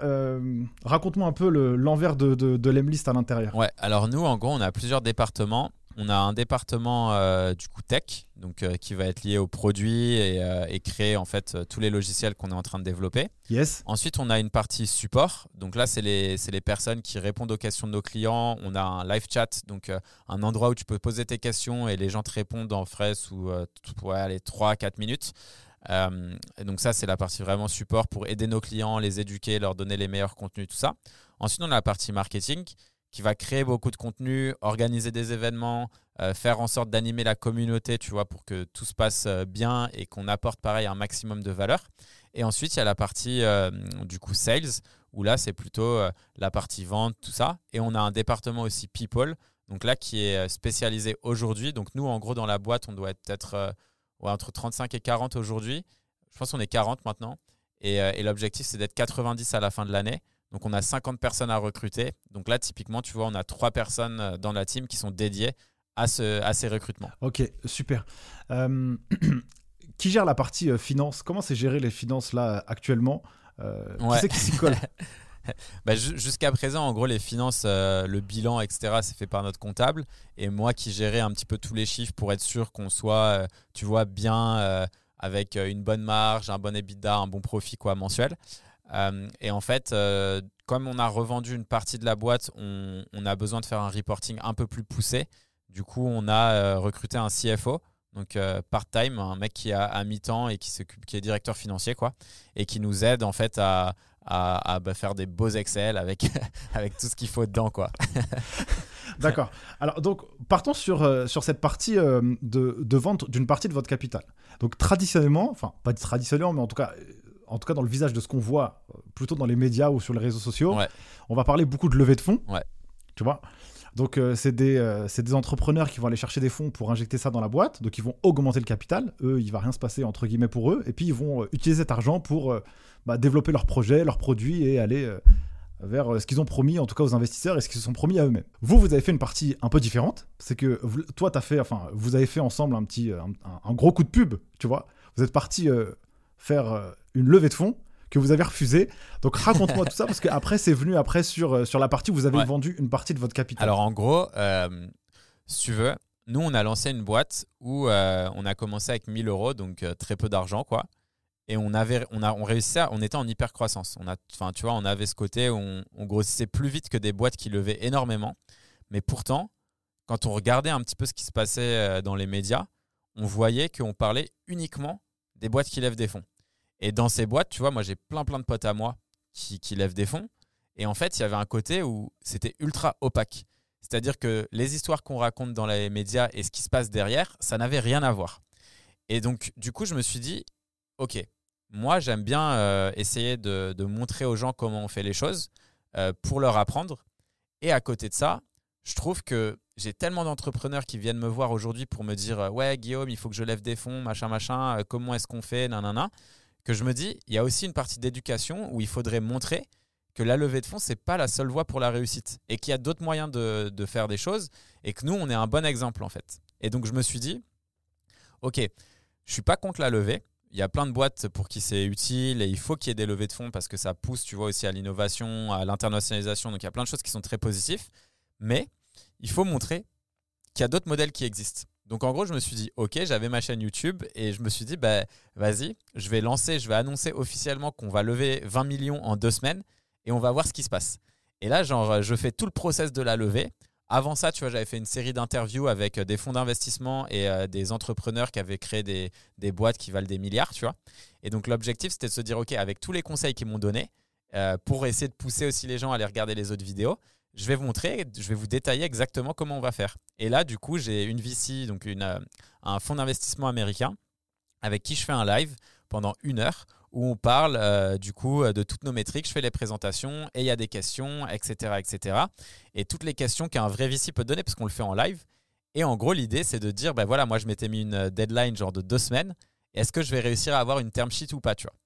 Et je ne savais pas en vrai. Enfin, tu vois, je savais pas si on allait l'avoir. Et par contre, ce que je savais, c'est si je recevais une term sheet, j'allais publiquement dire non pour montrer ensuite aux gens, voilà, regardez, on dit non publiquement et je vous explique pourquoi. Et donc, en fait, on a reçu une première term sheet. Et après, en fait, moi, tout le monde avait envie d'investir quand ils ont vu nos métriques. Et en fait, les gens, j'avais des dizaines et des dizaines et des dizaines de messages avec euh, des gens, tu vois, qui m'envoyaient donc euh, des investisseurs, quoi, qui voulaient me rencontrer, qui voulaient de ça. Et moi, mon objectif, c'était pas ça, quoi. Tu vois, c'était genre, euh, je, voulais juste, tu sais, qu'on arrive à recevoir une term sheet. Et en plus, j'avais pas trop le temps. genre, donc, du coup, je voulais pas trop les rencontrer. Et on a reçu la première term sheet. Du coup, j'ai fait une vidéo pour dire on a reçu une term sheet. Et là, on en a reçu une deuxième. Et dans la deuxième, et c'est là où, du coup, tu vas voir, il y aura un lien avec l'histoire d'après. Mais dans cette deuxième term sheet, c'était un peu bizarre parce que c'était pas 20 millions, mais c'était 30 millions. Et il y avait 15 millions pour la boîte et 15 millions pour nous en tant que fondateurs. Et là, je me suis Donc, dit. Si, Juste euh, pour, euh, pour euh, vulgariser un peu, le, c'est quoi une term sheet? Ah oui, pardon. Ouais. Donc en gros, une term sheet, c'est un contrat qui, qui va. Donc, c'est un contrat qui est non-binding. Donc, ça veut dire qu'il n'est pas euh, légalement engagé, engageant. Ouais, c'est voilà, c'est ça, c'est exactement ça. C'est pas légalement engageant, c'est-à-dire que tu vas signer quelque chose qui va dire voilà, si les chiffres que, dont tu m'as parlé, etc., sont vrais, si euh, tout va bien et qu'il n'y a pas de placard, de squelette dans le placard, euh, etc., et que c'est OK, que c'est carré, nous, on est OK pour investir 20 millions à une valorisation de 100 euh, millions, tu vois, un truc comme ça, où c'était 80 millions et 80 millions pré-monnaie. Donc avant que tu reçoives l'argent, ta boîte, elle vaut 80 et post-monnaie, donc après que tu as reçu l'argent, ta boîte, elle vaut 100. Ce qui est logique vu que tu as pris 20 millions. Donc 100 moins 20, ça fait 80. Et donc, en gros, l'idée, c'était donc euh, ce contrat-là que je reçois qui me disait euh, exactement ça. Et comme nous, évidemment, bah, tu vois, on est transparent sur les chiffres, on ment pas. Bah, le truc, c'est que le deal, il, serait fait, quoi. Et, l'autre, du coup, contrat qu'on a, là, c'était 15 qui allait dans la boîte, comme tu l'as expliqué tout à l'heure. C'est-à-dire que quand tu crées une boîte, nous, on a mis 1000 euros au capital. Quand tu lèves des fonds, au lieu des 1000 euros, bah, tu, tu mets, en fait, tu fais une augmentation de capital. C'est-à-dire, tu dis que bah, mon capital, c'est plus 1000, mais c'est si tu as levé 20 millions, bah, c'est 20 millions, tu vois plus 1000. Euh, et, donc, du coup, tu vois, y il y avait tout ça. Et là, il y a cette offre qui tombe. Et cette offre dedans, il y a ce qu'on appelle du cash out ou du secondaire, qui est de dire, ben, la boîte, elle prend 15, mais vous, en tant que fondateur, vous prenez 15 aussi, tu vois. Et ça, tu t'y attendais pas. Enfin, vous vous y attendez pas, quoi. Et ça, je m'attends. Ah non, je m'attendais pas du tout. Je savais même pas. En fait, je savais même pas que c'était possible. Parce que tu vois, personne n'en parle jamais on parle jamais, tu vois, du fait qu'on peut prendre de l'argent en tant que fondateur. Tu, enfin, moi, j'avais jamais entendu qu'on pouvait vendre une partie de sa boîte euh, déjà, tu vois. Enfin, ça me paraissait pas du tout logique. On n'entend parler que des levées de fonds. Et donc là, ça a changé totalement le truc parce que nous, tu vois, on a une boîte rentable qui fait du cash où on va prendre des dividendes à la fin de l'année. C'est-à-dire que globalement, quand tu fais de l'argent, donc tu as ton chiffre d'affaires. Ensuite, euh, pour simplifier, tu as toutes tes dépenses. Euh, tu as, on va dire, bon, ton EBITDA, quoi. Donc, tout ce, que as, tout ce qui te reste, c'est ton profit avant les taxes. Ensuite, tu donnes une partie à notre cher État français. Et après, il te reste euh, ton profit. Et ce profit-là, bah, tu fais ce que tu veux. Et nous, en l'occurrence, ce qu'on faisait, c'est qu'on le répartissait en dividendes avec Vianney et François. Donc, en gros, on prenait du cash euh, pour nous, euh, pour bah, s'enrichir personnellement. quoi. Et sauf que là, tu te dis, putain, mais avec ce truc-là, tu as la capacité de prendre 5 millions. Et, donc on, était là et on se disait, euh, ok, euh, ça change totalement le truc, tu vois. Mais en vrai, on était, bah, tu as deux choix, tu vois. C'est est-ce qu'on prend l'argent ou est-ce qu'on se dit, bah non, tu vois, on va au but de notre démarche. Notre démarche, c'est de montrer que le bootstrapping, c'est-à-dire monter une boîte sans lever des fonds, c'est possible de faire une boîte avec énormément d'ambition sans avoir à besoin de lever des fonds et que tu peux utiliser que l'argent de tes clients pour te développer. Et c'est d'ailleurs la façon la plus saine de le faire parce que bah, du coup, comme tu le disais tout à l'heure, tu vois, quand tu pilotes ta boîte, euh, quand tu lèves des fonds, tu vois, si tu regardes le business model d'une boîte qui lève des fonds, eux, leur objectif, c'est d'injecter cet argent dans de la croissance. Et quand tu fais ça, ça veut dire que tu ne regardes pas la rentabilité, tu ne regardes pas, tu crames en fait. Et tu crames l'argent quoi. C'est ça. Et sauf qu'en fait, tu vois, moi je connais plein de mes potes qui ont levé beaucoup et qui se retrouvent dans des boîtes avec 200, 300, 400 personnes. Ils ont levé des centaines de millions. Et en fait, ils n'atteignent pas les objectifs qu'ils auraient dû atteindre. Et là, en fait, les fonds, ils te tiennent par les couilles et ils disent bah, non, on va pas te redonner de l'argent, ou si on t'en redonne, en fait, toi, tu voulais qu'on prenne que 10%, ben, en fait, non, on va prendre 25% et tout le contrôle. Et donc toi, tu deviens plus qu'un pion dans ta boîte. Ça, c'est hyper intéressant ce que tu dis parce que effectivement, euh, c'est pas parce que tu as de la trésorerie et de l'argent dans ton compte bancaire, c'est qu'à un moment donné, l'argent il va s'épuiser. Et si tu commences à augmenter trop fort tes frais de structure, et eh ben, ça va être chaud. Et si ton niveau d'activité ne vient pas le, compenser, et eh ben, et eh ben, ça, fait des, ça fait des belles histoires. Enfin, sur le papier, il y avait des belles histoires, mais en fait, finalement, ça se finit par un crash. Tu Exactement. et, euh, et, donc, c'est pour ça que ce, business model euh, de, rentabilité et créer une boîte saine, moi, je trouve ça hyper vertueux, tu vois, parce qu'au moins, c'est ce qui te permet d'avoir l'esprit toujours tranquille. Et je pense que je pense qu'aussi, il y a des gens qui ont une grosse frustration. Il y a beaucoup d'entrepreneurs qui ont des frustrations de se dire, purée, si j'avais un million, je ferais ça, ça, ça, ça, ça. Donc, donc, ils ont tendance à vouloir envie d'aller lever des fonds parce qu'ils n'arrivent pas à aller au, bout de, leur démarche. Mais comme tu dis, en fait, la, la charge mentale, c'est le plus important quand tu es entrepreneur en fait, sans enlever ce poids de te dire, bah attends, je suis en stress parce que à la fin du mois, genre, euh, ou genre dans trois mois, putain, si on n'a pas relevé plus d'argent, bah c'est fini et la boîte elle est morte. Ah, ça, c'est ça, tu vois, par contre, ça fait, ça fait un peu peur, quoi. Ça fait un peu peur et tu vois, c'est un truc où tu as des gens qui, bah ouais, tu, ça tire sur ta santé après. Hein. Donc, euh, donc là, tu vois, faire une boîte qui est rentable, où tu maîtrises tes coûts, tes coûts de structure et tout, c'est beaucoup plus rassurant.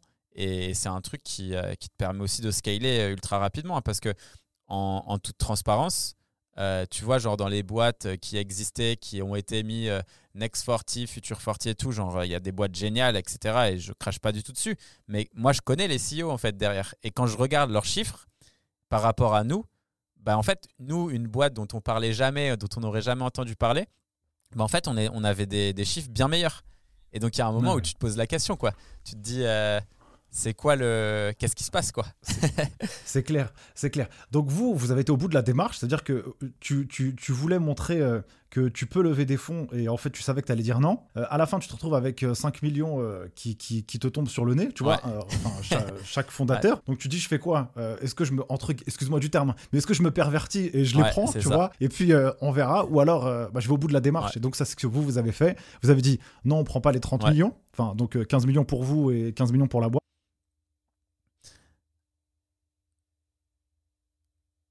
Exactement. Donc en fait, on s'était dit ça. Et en fait, moi, mon objectif, c'était de me dire, bah ouais, tu vois, en faisant ça, on va potentiellement inspirer beaucoup plus de gens à se lancer. Et j'ai reçu des milliers de messages de personnes qui me disaient, mec, ça fait six mois que j'essaye de contacter des fonds et tout, mais en fait, je perds mon temps, tu vois. Je passe des jours et des jours à faire des slides, à faire des business plans, etc., qui servent à rien, alors que je devrais être là à aller, genre, ils m'ont dit, tu vois, genre, tu m'as mis une claque dans la gueule, quoi. Je devrais me sortir les doigts du cul, aller parler à mes clients, essayer de trouver plus de clients. Et, et ça m'a fait kiffer, tu vois, de voir ça, parce que je me suis dit, ok, c'est stylé, parce que pour une fois, on, a un message qui est différent. Après, il y a plein de gens, tu vois, qui l'ont pris personnellement et qui se hmm. sont dit, qui ont voulu me faire passer, tu vois, pour un mec anti-levé de fond. Mais à chaque fois, sur toutes les interviews, moi, j'ai été clair, hein, tu vois, pour y enfin, j'ai tous mes potes qui ont levé des fonds, donc euh, en vrai, je suis pas du tout contre. Enfin, tu vois, genre, euh, c'est dans certains cas, c'est très utile. Si tu as envie de le faire, fais-le. Si tu as la possibilité de le faire, ça peut être le bon timing pour toi.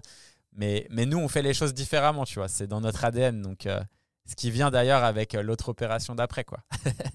c'est intéressant ce que tu dis parce que euh, la levée de fonds, c'est pas une fin en soi. Il y a des boîtes pour lesquelles c'est nécessaire. Si tu veux t'implanter par exemple à l'international et que tu n'as pas les moyens, mais tu sais que ça va marcher, mais que c'est ce qui va, c'est juste qui va t'aider à acheter du temps. Tu vois, euh, je crois que c'est une boîte comme Mailchimp, je crois. Je crois qu'ils se sont vendus il me semble. Je crois qu'ils ont vendu ça 20 milliards, je crois. 12 milliards, c'est fou. 12, 12 milliards. Donc, et par contre, c'est une boîte bootstrapée aussi, tu vois. Mais par contre, il y a des boîtes qui vont se vendre aussi 20 milliards il y aura des levées de fonds. Je pense qu'il n'y a pas de, modèle euh, idéal. Il y a juste un modèle en fonction de votre euh, du projet. Vous, vous en aviez pas besoin en fait, en réalité. Tu vois, en gros. Euh, bah oui, c'est clair. C'est clair. Nous, on était dans, on avait la position du roi. Tu vois, on fait, on faisait, je sais pas, des 100. À l'époque, on devait faire peut-être 100 k et quelques de profit par mois. Tu vois, donc t'es es tranquille. Bah c'est clair, c'est clair. Ok, top. Donc ça, arrive sur la deuxième partie, et donc étant donné que ça, ça, ça a fait du, du, buzz, et eh bien là, tu as attiré d'autres personnes qui ont se dit, euh, ok, euh, on va vous racheter une partie de votre capital. En fait, ce qui s'est passé, c'est que à l'époque, je ne savais pas que c'était, en fait, pour moi, si tu veux, tous les fonds d'investissement avec qui j'avais parlé, cette partie de secondaire, donc euh, récupérer de l'argent en tant que fondateur, c'était un truc qui n'existait pas. Ou genre, tu lèves 20 millions et on te dit, tiens, je te donne 100 000 balles, et les mecs, on fait ce qu'on appelle du cash out. Mais en vrai, si tu enfin, sur 20 millions, prendre 100 000, c'est de la merde, quoi. Enfin, tu vois, genre, euh, une fois que tu as payé tes impôts, il te reste rien dans ta poche, quoi. Et donc, euh, et donc là, je me disais, ouais, par contre, eux, le fonds, là, qui, nous avait contacté, ils étaient chauds et ils avaient proposé 5 euh, millions, tu vois, par tête. Donc, ça faisait 15 millions au total. Et donc, en, gros, on arrive en mai, toujours sur notre courbe d'hypercroissance, tout ça. Et je sais que l'été, en général, c'est un petit peu plus calme, tu vois, parce que bon, tu as les vacances d'été. Et là, je me dis, L'année d'avant, j'avais vendu une boîte. Et là, cette année, je me dis, bah vas-y, est-ce qu'on vendrait pas genre 20% euh, Et l'idée, c'est on récupère 10 millions chacun. Comme ça, nous, dans notre tête. Parce qu'en fait, le truc, c'est que il y a un truc qu'on sous-estime vachement. C'est que plus ta boîte, elle fait du cash, plus tu connais la valorisation qu'elle a, techniquement. Et donc, plus tu te dis que si ça tombe, bah, c'est de la merde. Enfin, tu vois, genre, auras, risqué énormément et en fait, toi, tu n'as plus rien dans ta poche, tu vois. Donc évidemment, euh, on se prend des très bons salaires, euh, on prenait des dividendes, etc. Mais ça n'a pas le même niveau que tu vois de vendre 20%. Et donc là, à ce moment-là, je me suis dit, ok, bah, je refais un truc en mode éclair, où là, je dis, euh, vas-y, genre, je contacte des gens, il y a deux semaines pour qu'on ait des offres, et après, genre, on voit comment le process se fait, tu vois. Et, et, donc, du coup, on a, on a eu une offre 30 millions de dollars à une valeur de 150 millions de dollars pour 20% de la boîte, avec des gens avec qui on s'entendait grave bien.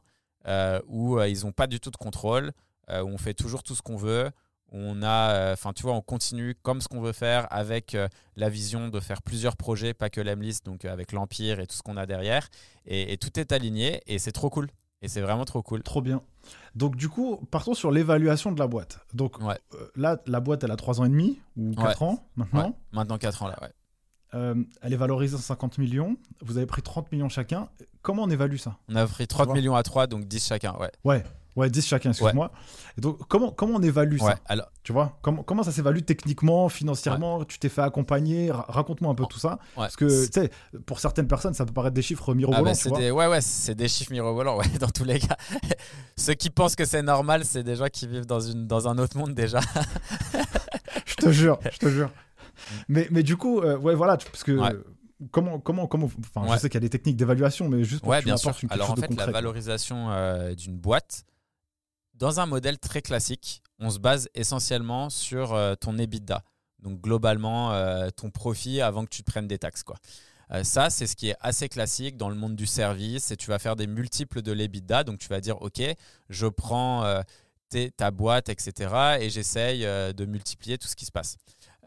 ça, c'était vraiment genre le business traditionnel. Ensuite, tu as des façons de. Sur d'autres business traditionnels où eux, ce qu'ils font, quand les business, ils ont, je sais pas moi, 10, 15, 20 ans, on prend euh, l'EBITDA des trois dernières années, mhm. on fait une sorte de moyenne et on refait un multiple sur ça. Donc ça, c'est aussi une façon, mais plutôt pour des grosses PME, euh, pour les racheter. Et après, tu as le business des logiciels, donc des plateformes SaaS, où on parle de MRR, d'ARR, donc euh, revenu récurrent mensuel, revenu récurrent annuel. Et en fait, là-dedans, plutôt que de se baser sur des multiples en fait, de ton EBITDA, on va prendre des multiples de ton ARR. Et en gros, tu as plusieurs stratégies. C'est-à-dire que quand tu fais moins d'un million d'ARR, ton multiple, il va être entre, allez, 2 euh, et 4 par rapport à ton ARR. Quand tu as euh, typiquement euh, entre 1 et 10 millions, là, tu peux trouver entre, je dirais, 3 et 6, 7 de ton ARR. Et après, quand tu es au-dessus de 10 millions d'ARR, là, tu peux monter à des multiples qui vont entre allez, 7 et 8, ouais, ou 6, je dirais. Bon, allez, on va faire large, 5 et 25. Quoi. Et ensuite, pour ta valorisation, il y a un truc qui est super important, c'est que tu as différents types de valorisation. Tu as la valorisation en fait euh, de quelqu'un qui rachète ta boîte. Donc là, c'est du cash et donc par conséquent, c'est une valorisation qui est instantanée et qui se base sur le passé. Donc euh, les résultats que tu as fait auparavant, ton chiffre d'affaires, tout ça. Tu as la vente, en gros, euh, la valorisation pour une levée de fonds où là, en fait, ce qu'ils regardent, c'est pas tant le passé, mais c'est plus le futur. Ouais, c'est ce qu'elle vaut, en fait. C'est ce qu'elle vaudra, la boîte. C'est ce qu'elle vaudra. C'est ça qui est super important. C'est de te dire, OK, quand tu lèves, par exemple, 50 millions, avec cet argent, tu vas pouvoir arriver jusqu'à quelle valorisation?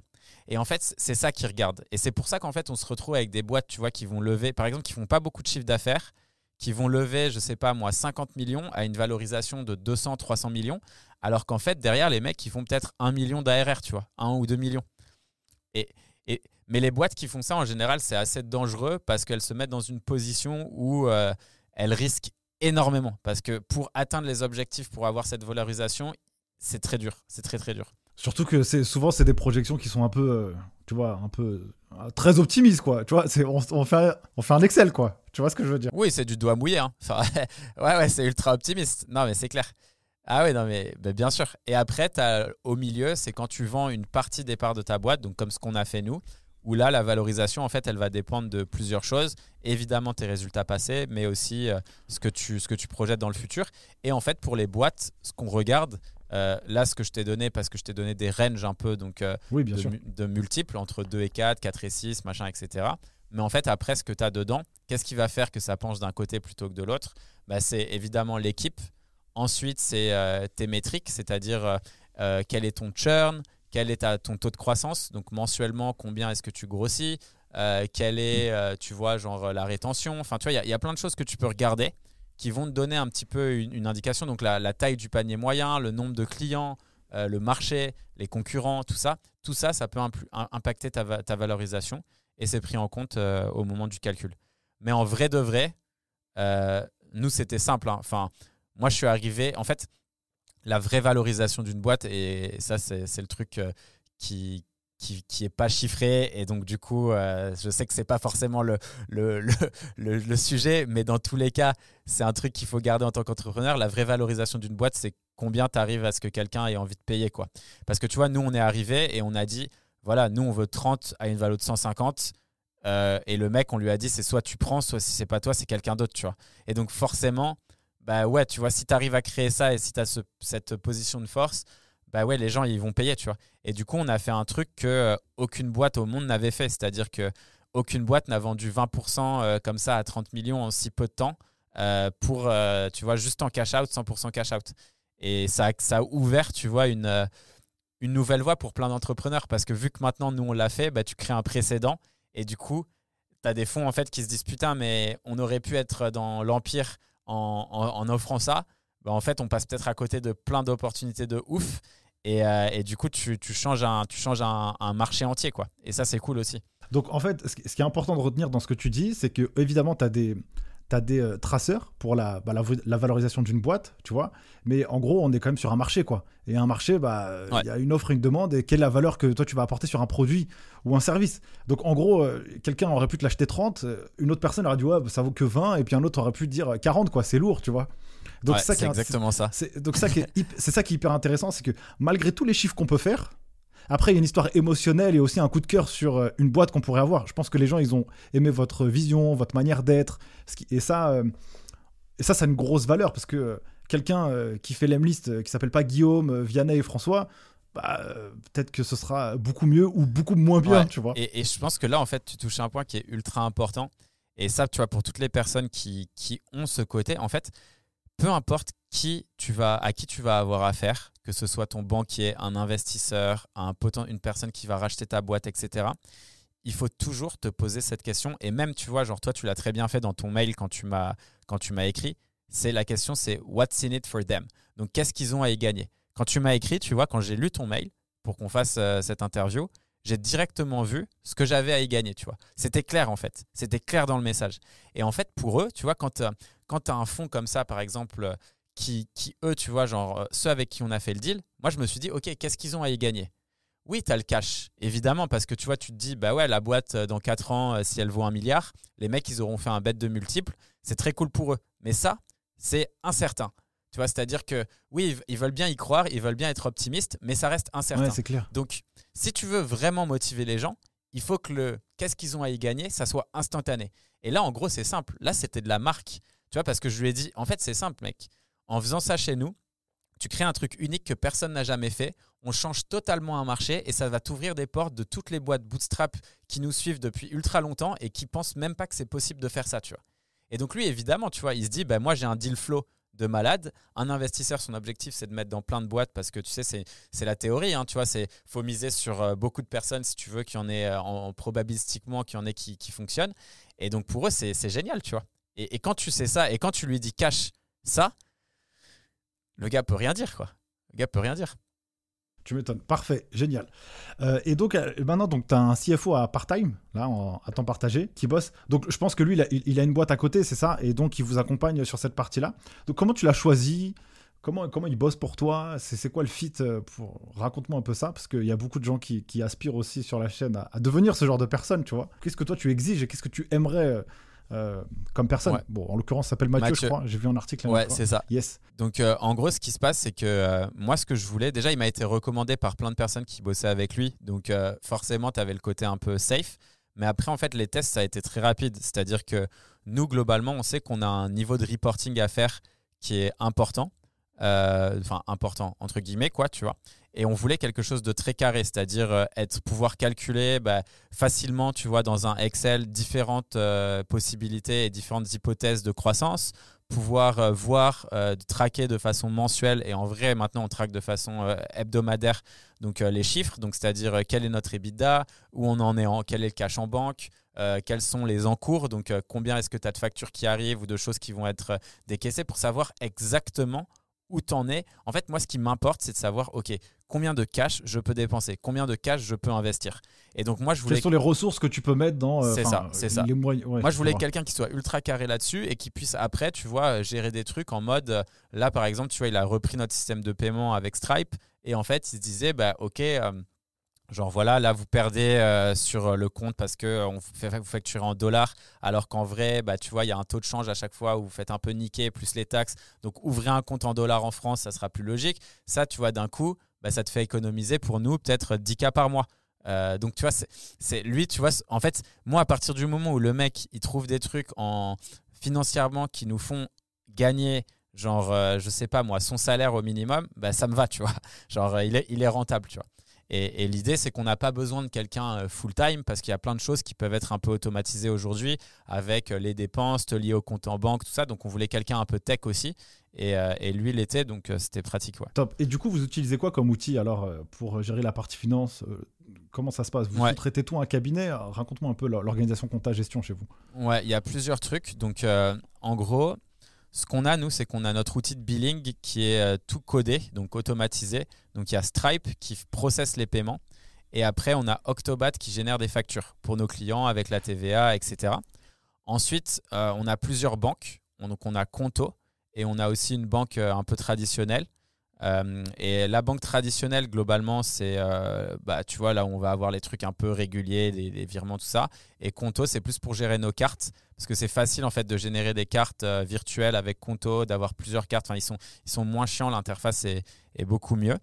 Et après, derrière ça, tu vois, on, a, on utilise ZooBooks, donc, qui nous permet en fait de faire toute la partie compta, donc de rattacher, en fait, dès que tu as des paiements, de rattacher tout ça avec des factures, d'importer toutes les factures automatiquement depuis Conto. Parce que tu vois, typiquement, un truc qui est cool, c'est que sur Conto, quand, euh, je sais pas moi, tu fais. Euh, en fait, on a deux trucs. On a une adresse euh, mail qui est utilisée pour tous les abonnements qu'on paye en ligne. Comme ça, dès que les factures elles sont, elles sont envoyées par mail, on les récupère automatiquement et on les rattache à ZooBooks. Donc tout ça est fait automatiquement, tu n'as pas besoin de les pointer à la main. Et après, pour tous les trucs qu'on achète à la carte bleue avec Conto, en fait, j'ai juste à faire une photo du ticket de caisse ça prend le PDF, ça l'envoie, ça calcule la TVA automatiquement et ça le met. Et du coup, après, notre comptable, il peut récupérer tout dans ZooBooks. Et en vrai, tu vois, genre euh, sur la partie comptable, globalement, c'est vérifié, tu vois, que tout match, mais c'est le gros du taf a déjà été fait quoi. Tu vois, ça c'est alors euh, ça c'est hyper intéressant parce que il y a beaucoup de personnes dans le monde de la compta et la gestion qui qui, qui le flairent pas trop euh, ce cet aspect-là, tu vois. Avant, si tu voulais tenir euh, ses comptes, c'était pas comme ça. Hein. Ah non, bah, clairement là, pas. Là, tu as une boîte avec un ARR à 10 millions et en gros, il n'y a pas de comptable dans la boîte, quoi. Tu vois, tu as un DAF à temps partagé et donc là, donc c'est là où, pour moi aussi c'est important de sensibiliser les gens à, à, à la valeur que les futurs financiers doivent avoir dans la tête pour accompagner les gens. Donc, tu as parlé de tech, tu vois, tu as parlé de culture business. Euh, et donc, ça, c'est hyper important que, que, les gens puissent se sensibiliser à ça. La production compta, voilà, c'est pas. C'est c'est pas comme avant. Ah ouais, non, non, euh, bah, c'est clair. Bah, aujourd'hui, en fait, tu as encore des business, tu vois, je sais pas, tu prends des, boulangeries, euh, des tout petits trucs, etc. Mm. Où, là, oui, évidemment, tu dois avoir une compta un peu différente. Mais pour nous, où tout est digitalisé, bah, en fait, tout peut être automatisé, tout peut être. Euh, donc en fait, tu as, un moment où euh, ça reste des chiffres, quoi, tu vois, et les chiffres, ils ne montent pas. Donc euh, de toute façon, c'est assez facile quand tu as tout au même endroit, tout centralisé, ça fonctionne bien, quoi. Et donc, alors, donc après, ça, c'est le comptable, donc c'est un cabinet d'expertise, hein, comptable qui, gère ça pour vous. Et puis après, ils vous, font, des, ils vous font des situations tout le temps ou c'est juste une fois par an que vous non, C'est quoi la relation nous, on fait, C'est pas une fois, enfin, en gros, ça fait, c'est peut-être deux fois par an. ces dernières années, c'est ce qu'on a fait parce qu'on avait des opérations financières à chaque fois.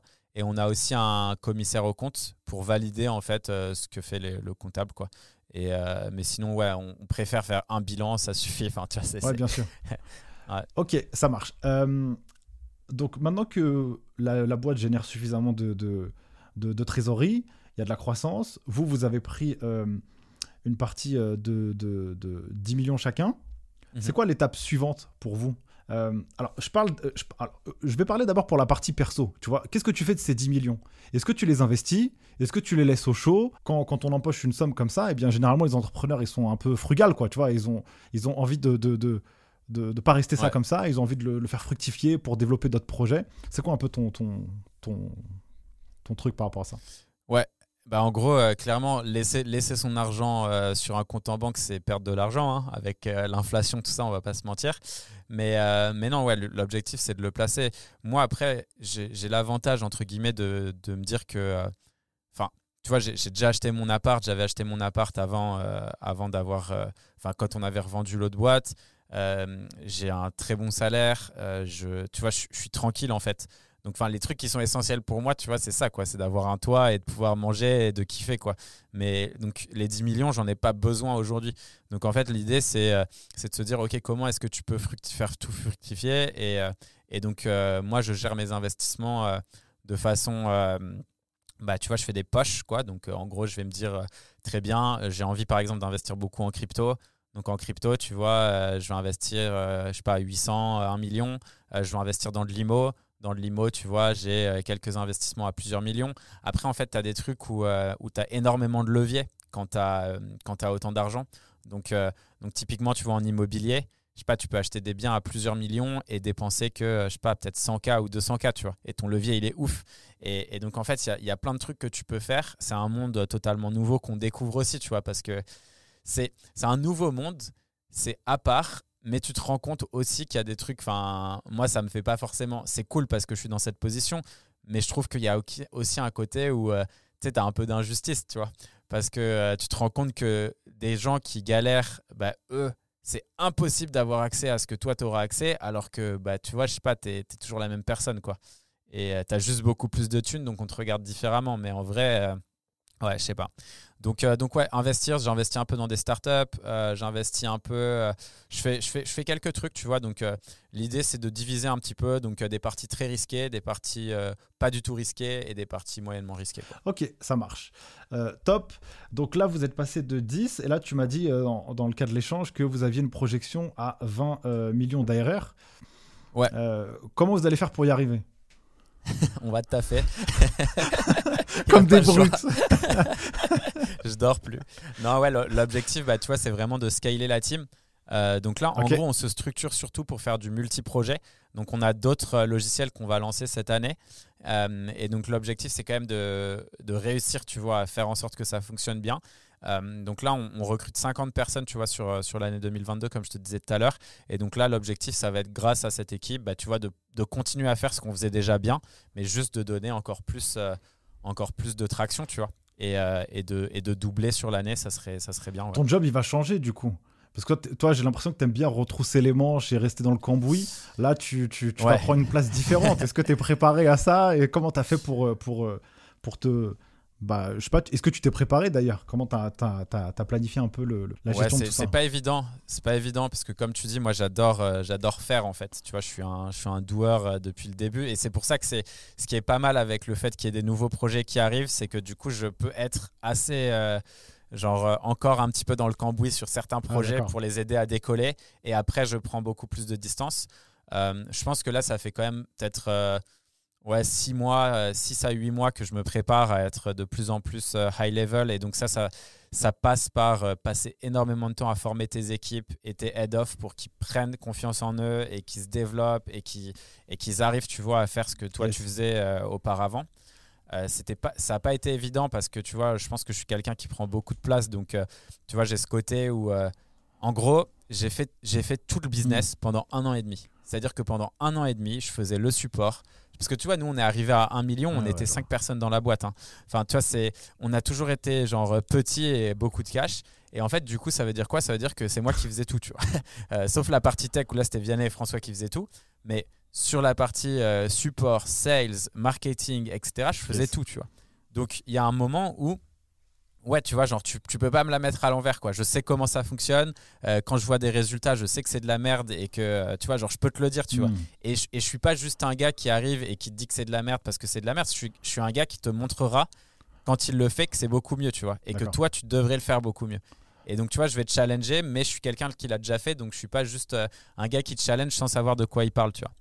Et ça, c'est un, ça, c'est un truc, tu vois, qui est qui du coup, tu vois, pour euh, faire monter les équipes en compétences, ça a été ultra utile.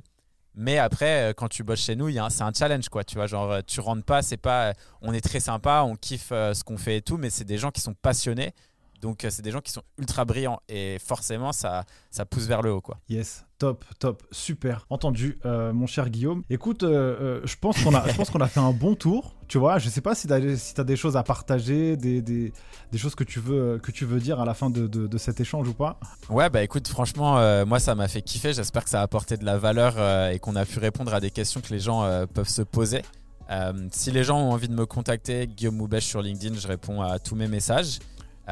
Et puis, et puis ouais, pour tous ceux qui se posent la question aussi de se lancer ou pas, faut y aller quoi. Faut pas avoir peur. Euh, faut se jeter dans le vide, même si ça, stresse un petit peu au départ. Le pire qui peut arriver, c'est un échec, mais un échec, c'est plein d'apprentissage. Et l'essentiel, c'est surtout de bosser sur des trucs qui nous font kiffer. Donc, euh, suivez vos passions, lancez-vous et ça va le faire. Cool, top, super. Donc on peut te retrouver aussi sur euh, YouTube, Guillaume Moubèche. Donc ça, je, mettrai évidemment ça dans la description et tout le tralala. Comme ça, les gens pourront aller euh, voir aussi ce que tu proposes. Et ce qui est intéressant, c'est que tu fais du, contenu en anglais. Hein, tu vois et donc euh, pour apprendre l'anglais, c'est pas mal aussi. C'est pas mal parce que l'anglais avec un accent français. cool, super. Bon bah merci en tout merci cas. À toi. Ciao ciao.